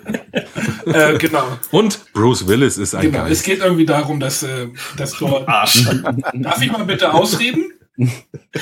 Entschuldigung. Ja, es geht irgendwie darum, dass der, dort Personen ausgelegt werden, ist das richtig? Und äh, dann mhm. die so ein bisschen comicmäßig auch überspitzt dargestellt sind. Und dann muss man halt äh, anhand von ja seinen Vorurteilen, die man halt hat, versuchen herauszufinden, irgendwie wer was war. Oder ja, es wird halt aus, ausdiskutiert. Oder ja, wie du sagtest, wer wer ist irgendwie keine Ahnung, wer geht zum Yoga? Und dann wird halt die langhaarige mit den äh, verklebten Haaren oder wie auch immer dann halt ausgewählt, weil man halt dieses Vorurteil hat. Und das Spiel sorgte halt auch ein bisschen für Kontroversen, wie jetzt ja hier auch schon ähm, durchgeklungen sind. Ja. Weil man halt mit diesen ganzen Vorurteilen halt romantiert und ja, es werden auf jeden Fall alle Ismen, die es irgendwie gibt, einmal durchs Dorf getrieben. Ja, das stimmt schon. Die, die Frage ist also, ob man dann dieses Spiel nicht einfach mit dem Aufkleber, Achtung, reines Lernspiel, für normale Familien kein Spaß irgendwie versehen sollte. Was kann, ja, explicit Gaming, Parental Was kann man lernen? Also wir sind alle ähm, wie, Ja, also nochmal, ähm, ich konnte damals nicht so ganz verstehen, warum er das dann nicht im Unterricht einsetzen würde, oder beziehungsweise ich konnte schon verstehen, wenn er es halt so machen würde, wie er es geschildert hat, aber so sollte das natürlich im Unterricht nicht geschehen. Und deswegen finde ich es eigentlich schon ein gutes Ding fürs, für den Unterricht. Aber halt natürlich, also da auch nochmal zurück zu dieser didaktischen Analyse. Natürlich, wenn Schüler vom Alter her kognitiv in der Lage sind, das Thema zu durchdringen, das spiele ich natürlich auch nicht mit Sechsklässlern, ist auch klar. Ja. Aber gerade jetzt in der Oberstufe, also weil ich gerade einen Leistungskurs Englisch habe, gerade in der Oberstufe kommt sowas halt ganz oft vor. Wir sprechen dann über Südafrika und die Apartheid oder halt in Amerika über die, ähm, na, wie heißt ähm, hier Bürgerrechtsbewegung in den 60er Jahren mit Martin Luther King und so. Und da geht's doch die ganze Zeit um Vorurteile und das kann man da wirklich richtig schön mal nachspielen. Weil die Schüler, die haben dann oft diese Position so, ja, die vor 50 Jahren, ne, wie blöd waren die denn? Und dann sagst du, gut, komm, wir spielen mal eine Runde davon und dann dauert's zwei Minuten, dann kannst du sagen, guck mal, genau den gleichen Quatsch machst du jetzt auch. Und du merkst es nicht mal. Ich glaube, das Spiel sollte man mit vielen, vielen Leuten spielen und dann darüber mal reflektieren. Hm, Ja, könnte sein. Wie, wie wie willst du denn so viele AfD-Wähler an den Tisch kriegen? Ja. Die stehen ja eh noch am Wachturm an der Grenze. Achso. Gut, bevor wir jetzt hier zu politisch werden, lasst uns lieber zum nächsten Spiel kommen. Was gibt's noch Schönes? Ja. Ja, hast du irgendeinen, äh, oder ich weiß nicht, Daniel, willst du mal was sagen? ähm, ich muss jetzt ganz ehrlich sagen, die klassischen Sachen, die wir jetzt hier besprechen, habe ich jetzt auch noch nicht dran genommen. Also, ähm, Okay. was es ja dann häufig noch gibt, wären so andere so Gruppenspiele, wo es häufig darum geht, eine Klasse zusammen, dass sich irgendeine Klasse zusammenfindet. Also irgendwelche Vorurteile gegenüber in, innerhalb der Klasse abzubauen, irgendwie Vertrauen zu schaffen. Da gibt's ja diese klassischen Ein guter Aspekt, ja. klassischen ähm, Spiele, was weiß ich, der Vordere, die, der Vordere hat die Augen zu und die Hinteren müssen irgendwie, also die halten sich dann vier Leute irgendwie an den Schultern und dann muss man den Zug der Hintere durch die, durch die Gegend steuern und sowas, dass eben auch so Vertrauensspiele im Unterricht immer mal wieder verwendet werden oder zumindest gerade dann, wenn irgendwelche Klassen eben nicht rund laufen, auch verwendet können, werden können. Wenn es ja nicht um die inhaltliche Vermittlung geht, sondern wirklich um das pädagogische Arbeiten. Ne? Ich Ja. hatte mal, Da, da funktioniert zum Beispiel Werwölfe immer super. Also wenn du auf Klassenfahrt bist und willst die mal ein bisschen zu einer Einheit zusammenschweißen, habe ich die Erfahrung gemacht, dass Werwölfe immer wieder gern genommen, auch von den Schülern. Das wollen sie dann auch ständig spielen.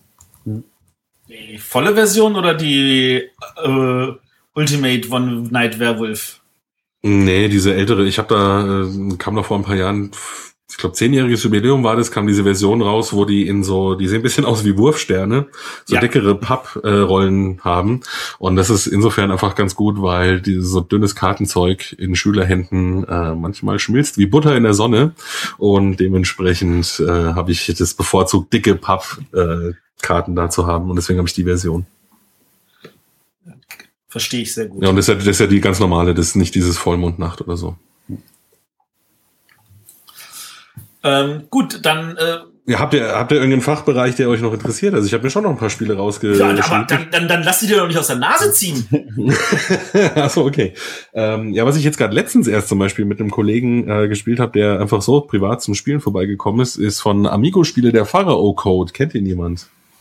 das ist, Der liegt, glaube ich, bei Arne auch rum, oder? ist diese, nee, das ist Sarkophag, was du meinst. Ähm, Achso. ist dieses Kopfrechnenspiel, oder?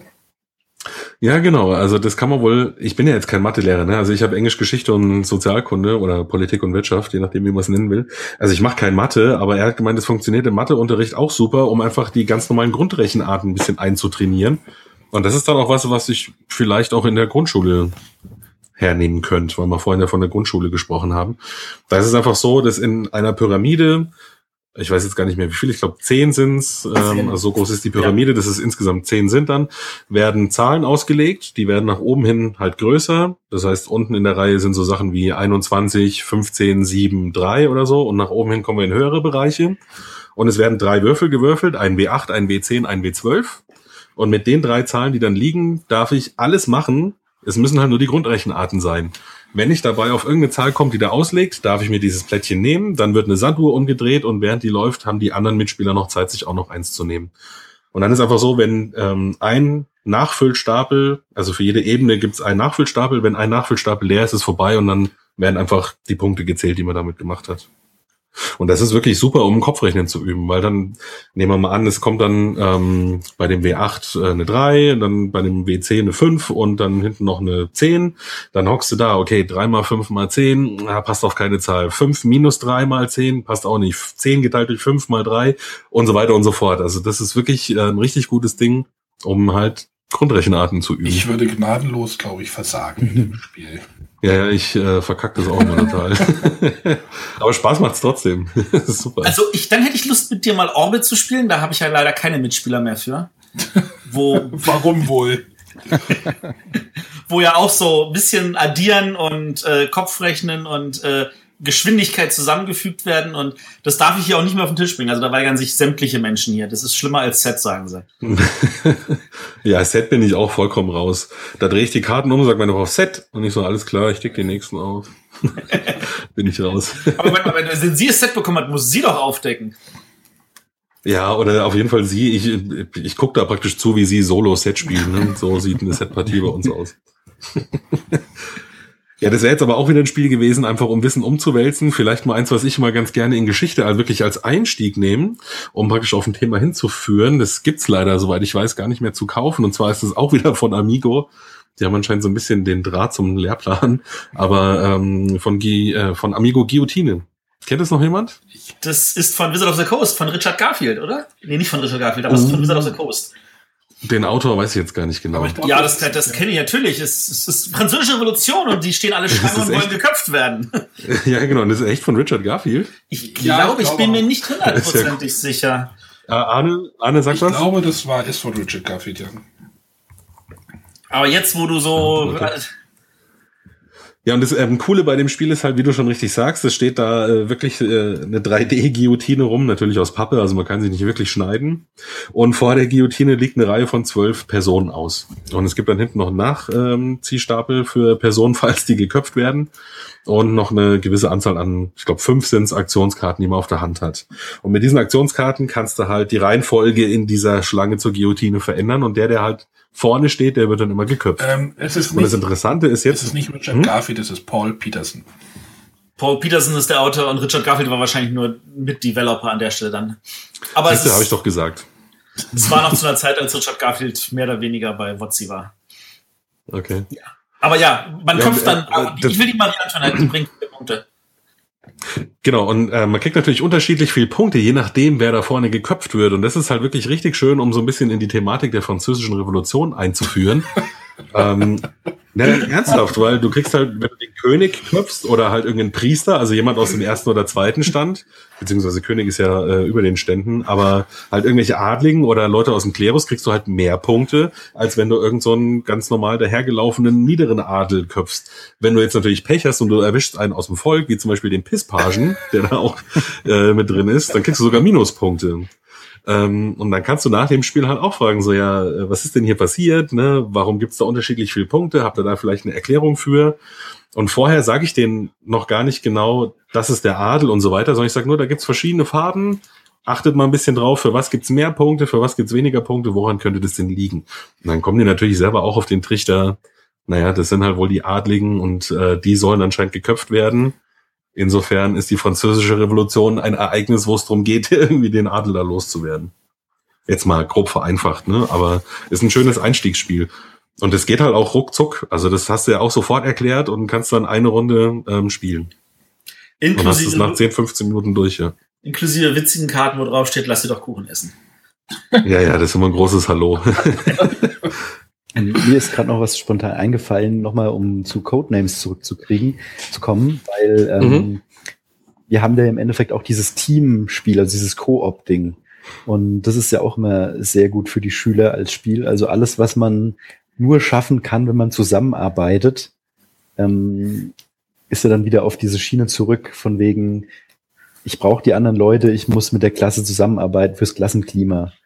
Und ich kann ja den Codenames dann nicht alleine entscheiden, wenn ich zusammen mit anderen in einem Team bin. Und dann eben diese, auch nochmal dieses Teambuilding da drin zu haben, wäre vielleicht noch ein weiterer Aspekt. Also nicht nur die Wort, das Wortspiel, das Unterhalten, das Reden, sondern auch noch ähm, diese, diesen Koop-Faktor. Hm, soziales ja. Lernen, würde man das dann nennen. Mhm, ja, genau. Gibt es denn kooperative Spiele, die sich noch anbieten? Also rein kooperative? Auch noch fragen, was Das fragst du mich jetzt oder was? Ich gebe die Frage zurück an dich. Daniel, was gibt's denn für kooperative Spiele für den Unterricht? Also im Unterricht würde ich jetzt nicht spielen XCOM. äh, aber ähm, ja, ich überlege auch halt, gerade noch kooperativ. Also ich jetzt jedenfalls keine klassischen Brettspiele. Da gibt's halt eher so pädagogische Spiele, wo man irgendwie alles Luftballons sammeln muss und keiner darf sich bewegen oder so oder man muss sich in eine Reihe packen mit dem einfachsten Fall einmal von klein nach groß und dann muss man es versuchen mit dem Alter, dann muss man, dass man sich irgendwie so ordnet oder dann das Ganze macht, indem man nur auf einer Bank steht und dann versucht noch aneinander vorbeizukommen. Ah, bei Teambuilding fällt mir gerade noch ein. Oder dass man, Mafia de Cuba ist auch ein super Teambuilding-Spiel übrigens. dass man dabei nicht sprechen darf. Also da gibt's ganz viele verschiedene Varianten von. Mafia de Kuba? Wo die sich einfach nur gegenseitig bezichtigen und beschuldigen? Ja, ja, aber das ist trotzdem, du darfst nicht immer so davon ausgehen, was jetzt so im Vordergrund passiert, sondern äh, da, da steht ja dann einfach dieses Spiel, das gemeinsame Spielerlebnis steht da schon, schon im Vordergrund für die Spieler. Hey, jeder von uns darf klauen. ja. genau, jeder darf mal das schwarze Schaf sein und mal so die verbotene Seite in sich ausleben.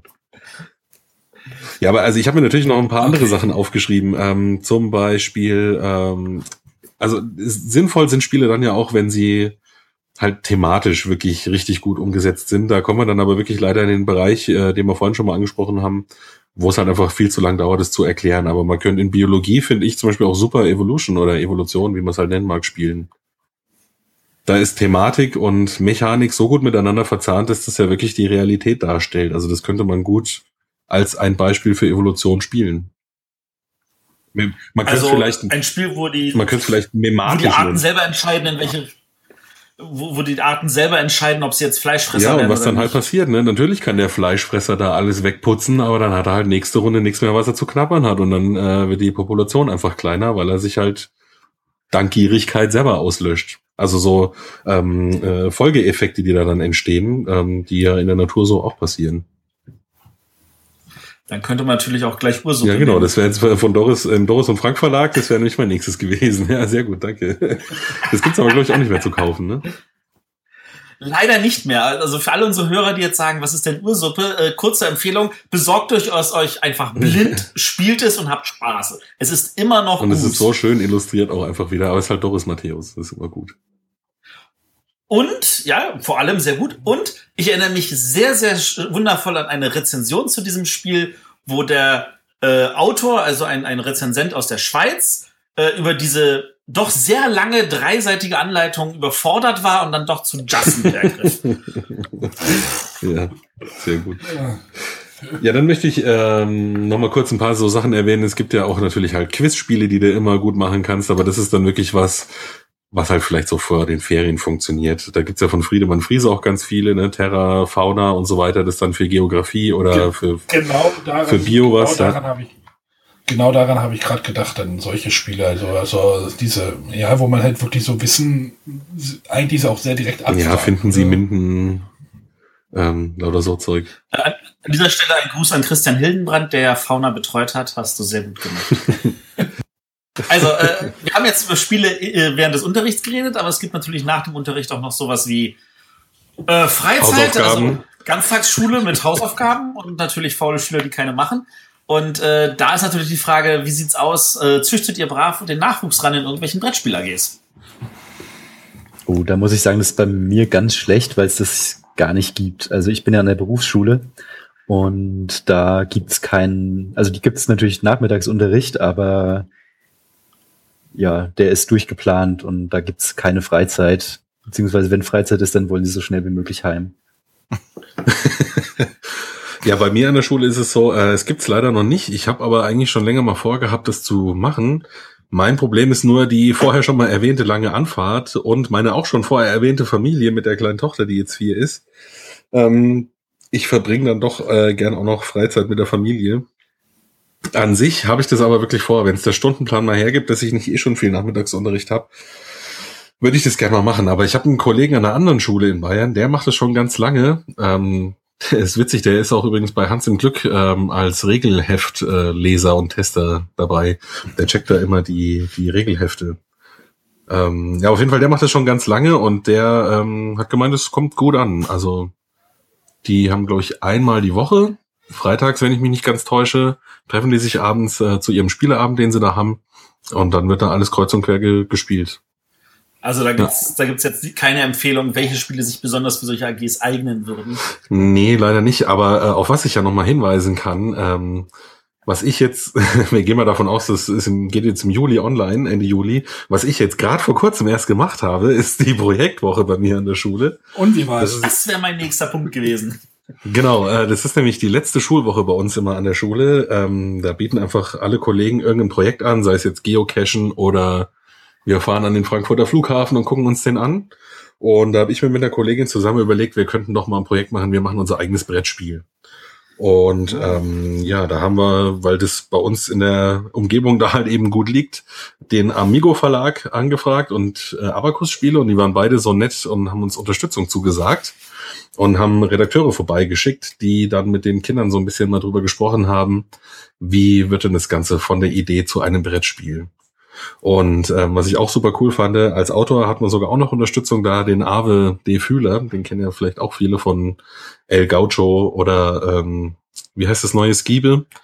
Ja. Ähm, ja, und die waren dann am zweiten Tag der Projektwoche da und haben eben mal so erzählt, wie, wie sie an so eine, so eine Spielidee rangehen. Erster Tag war dann einfach spielen, spielen, spielen, spielen, spielen, damit die Kinder möglichst viele verschiedene Mechanismen mal kennenlernen. Also, was ist ein Roll and Move? Was ist ein Kartenspiel? Was ist vielleicht ein Drafting und so weiter? Und dann, wie gesagt, am Dienstag waren die Gäste da und haben das mal aus Profisicht geschildert und Mittwoch und Donnerstag haben wir dann unser, unser eigenes Spiel entwickelt. Na, Da muss ich dann aber leider äh, beim Ergebnis äh, auf unseren eigenen Podcast äh, verweisen, Das wozu dann bald eine Folge kommt, weil ich nämlich äh, zum Aufzeichnungszeitpunkt jetzt noch nicht weiß, wie denn dieses Spiel ausgesehen hat. Das, das ist schon ein bisschen fies mit den verschiedenen Zeitebenen, ne? ja, ja.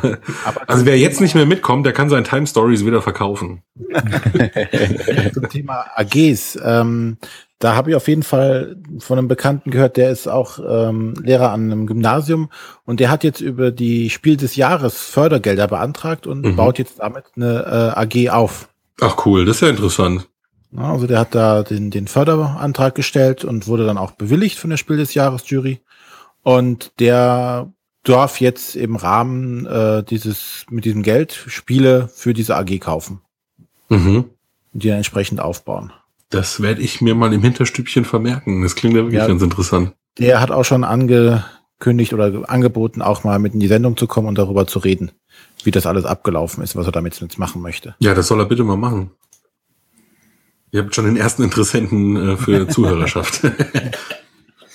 ja, was ich vielleicht auch noch kurz erwähnen möchte, ähm, was, also ich bin ja da im Offenbacher äh, Landkreis und ähm, wir haben ja schon, das, ich denke, das kennt man aus Nachrichten und verschiedenen Statistiken, wir haben ja ein relativ ähm, oder wir haben sehr viele verschiedene Nationalitäten, nennen wir es mal so. Migration finde ich immer so ein blödes Wort irgendwie. Ähm, also wir haben ganz viele verschiedene Nationen bei uns an der Schule und ähm, ich kann mir gut vorstellen, dass das Spielen halt eben auch so ein äh, einendes Element sein kann. Und da möchte ich aber auch nochmal den Amigo-Spieleverlag kurz ähm, nochmal besonders erwähnen mit seinen arabischen Regeln, die sie jetzt letztens rausgebracht haben. Was, denke ich, bei uns da in der Gegend auch wirklich eine gute Sache sein kann. Arabische Regeln? ja. Ja. Ist ja cool. Und du hattest ja in dem letzten ähm, Podcast ja auch erwähnt von uns, beziehungsweise in dem Interview, dass es ja auch so ähm, Spiele besonders ausgezeichnet werden, wo es eben ja die sprachneutral sind auf den Karten und auf Äh, nicht ausgezeichnet, sondern das war von Steffen Spiele dieses Five-Projekt, was äh, an Flüchtlingslager geht. Mhm. Ja. Weil das finde ich ja auch eine coole Sache, was das angeht. Ja, auf jeden Fall. Also da auch noch mal, was wir vorhin schon hatten, soziales Lernen in Spielen ist auf jeden Fall eine einende Sache und bringt halt Leute ganz verschiedener Kulturen zusammen an den Tisch, die dann halt mal gucken müssen, wie kommen wir miteinander klar, was halt vielleicht so auf dem Pausenhof manchmal nicht funktioniert. Genau, weil Zusammenspielen funktioniert ja oft. Das ist ja, ich nenne halt mal beim Fußball, wir hatten irgendwie so ein Fußballturnier, ähm, mit, auch mit Flüchtlingen und das war eigentlich auch, ist auch gut gelaufen und so.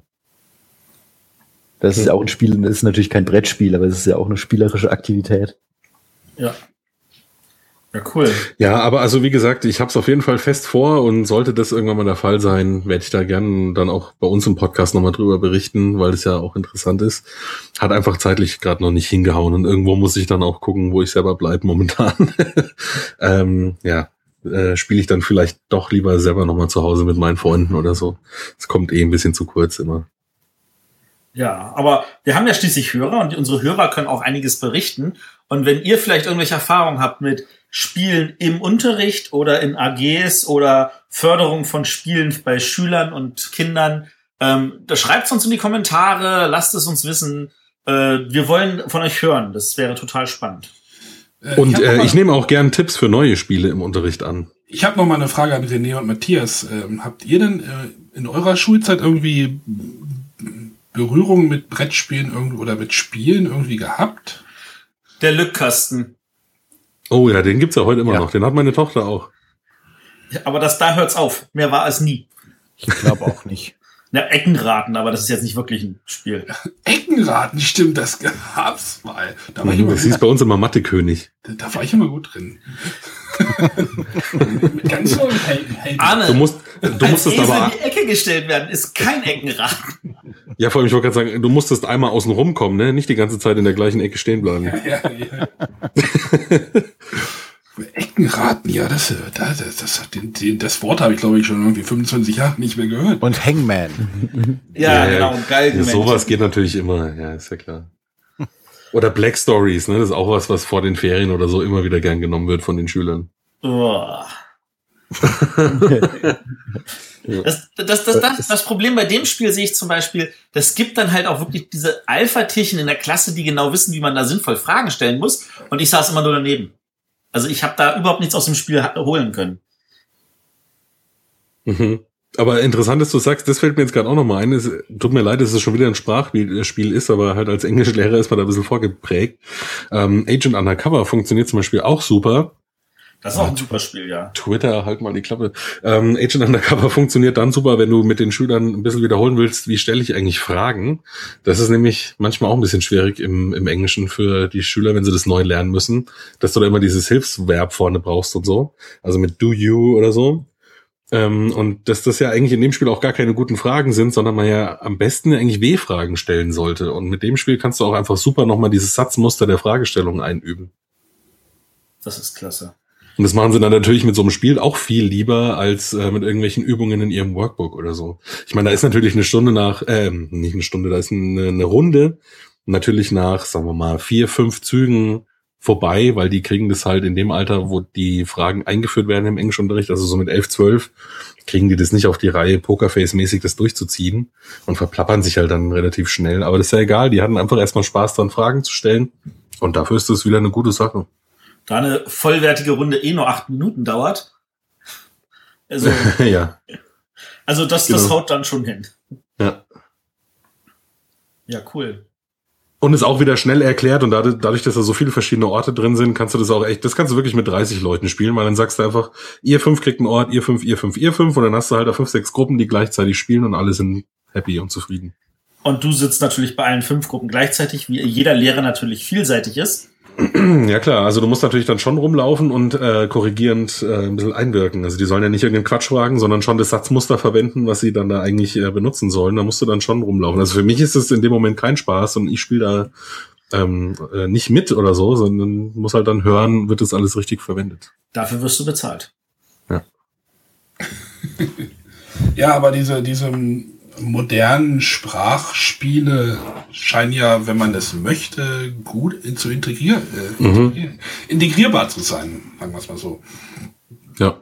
Also in den Sprachen, in den, in den ähm, wahrscheinlich nicht in Mathe oder sowas oder in den naturwissenschaftlichen Fächern wird es dann wahrscheinlich schon schwieriger, aber ähm, in den, in den Sprach, wie sagt man das, in Sprachfächern ähm, geht das bestimmt. Ich meine, du kannst das auch, Codenames kannst du sicherlich auch auf Fra Französisch spielen oder ein lateinisches Codenames, das wäre mal interessant, glaube ich. Klar, oder Bio mit verschiedenen Zellformen oder was der Matthias sonst so gerne in seiner Freizeit macht. Oh, ich werde ja schon Zellform genannt, wie schön. Äh, nee, also, was natürlich. Nicht äh, du, sondern da liegen Zellformen aus, egal. Ach so. Patchwork-Teilchen, natürlich. Ähm, Ich sag mal Mitochondrien 2. wenn wir schon von diesem, wir haben ja nun schon den Jahrgang der Kommunikationsspiele, da würde Ja. sich doch bestimmt anbieten, dass ihr Lehrer, die ja viel zu viel Freizeit habt, um mal ein paar Klischees noch rauszuholen, Vor Uh. Vorurteile. Ähm, wenn, wenn, dass ihr da auch ein eigenes Time-Story-Szenario bastelt, das die Schüler dann durchziehen können und mal wirklich erleben, wie das so ein Mummeltiertag durchmacht. Boah, das ist ja eine saukoole Idee für das Projekt, was ich letzte Woche gemacht habe. Danke, das werde ich mir mal merken. Das ist echt eine ist gute ja- Idee. Für, für die Älteren. Ja, mal gucken. Aber das glaube ich sauhart, das durchzubalancen irgendwie. Oder halt äh, zu gucken, dass das immer Ja, ja. zielführend ist.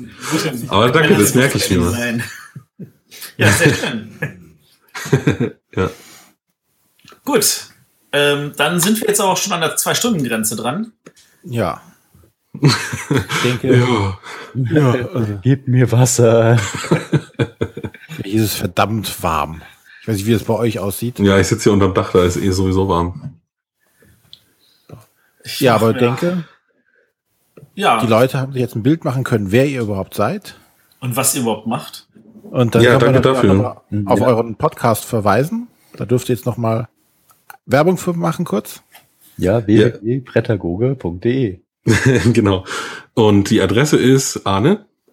Äh, Ja, so hat sogar gestimmt. Sehr gut. Lernzielkontrolle bestanden. Danke. Ja, an die also wie gesagt, das gesagt hattet. ja, das war ganz am Anfang mal. Das kann ja mal passieren. Was heißt ihr auch so gleich wie wir? Ja, es wird Entschuldigung. Hätten wir Ja. das vor drei Jahren geahnt, hätten wir es doch Genau. Ja, müssen wir es noch Time Story Weise klären. Genau. ja. Sind dann wir der Riss oder die anderen? Naja, wir gucken mal. ähm, ja, also wir hatten es ja vorhin schon erwähnt, bei uns gibt's natürlich auch was zu Brettspielen, ähm, aber bei uns sind die Brettspiele meistens dann eher äh, Mittel zum Zweck, um halt einfach ein bisschen klugscheißen zu können. Aber positiv natürlich. Das sind Ja. alles interessante Sachen. Natürlich, klar. Ja, nochmal herzlichen Dank für die Einladung. Ich, Ja, ich finde es äh, auch sau cool. Ich letztes Jahr so um die Zeit war ich selber noch voll der Fanboy und hab's halt einfach nur gehört. Hätte mir da jemand gesagt, so ja, nächstes Jahr im äh, Juli bist du bei den selber zu Gast, hätte ich mal schön den Vogel gezeigt. Also vielen Dank für die Einladung. Bitteschön. Ja, Dankeschön.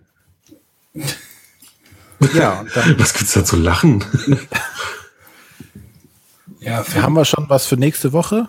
Für nächste Woche. Also, Natürlich haben wir was für nächste Woche. Das ist, das Matthias weiß auch immer, was für nächste Woche Ich ist. guck mal kurz. Äh, äh, Ja, du guckst mal, ich rede inzwischen. Wir haben nächste Woche. das, Da was da steht, würde ich gerne schieben.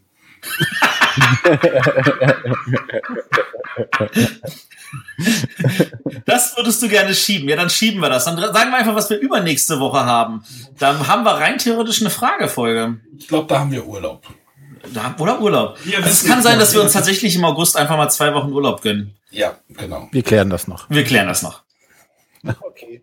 Dann bis zum nächsten Mal, wann auch immer das sein wird. Tschüss. Tschüss.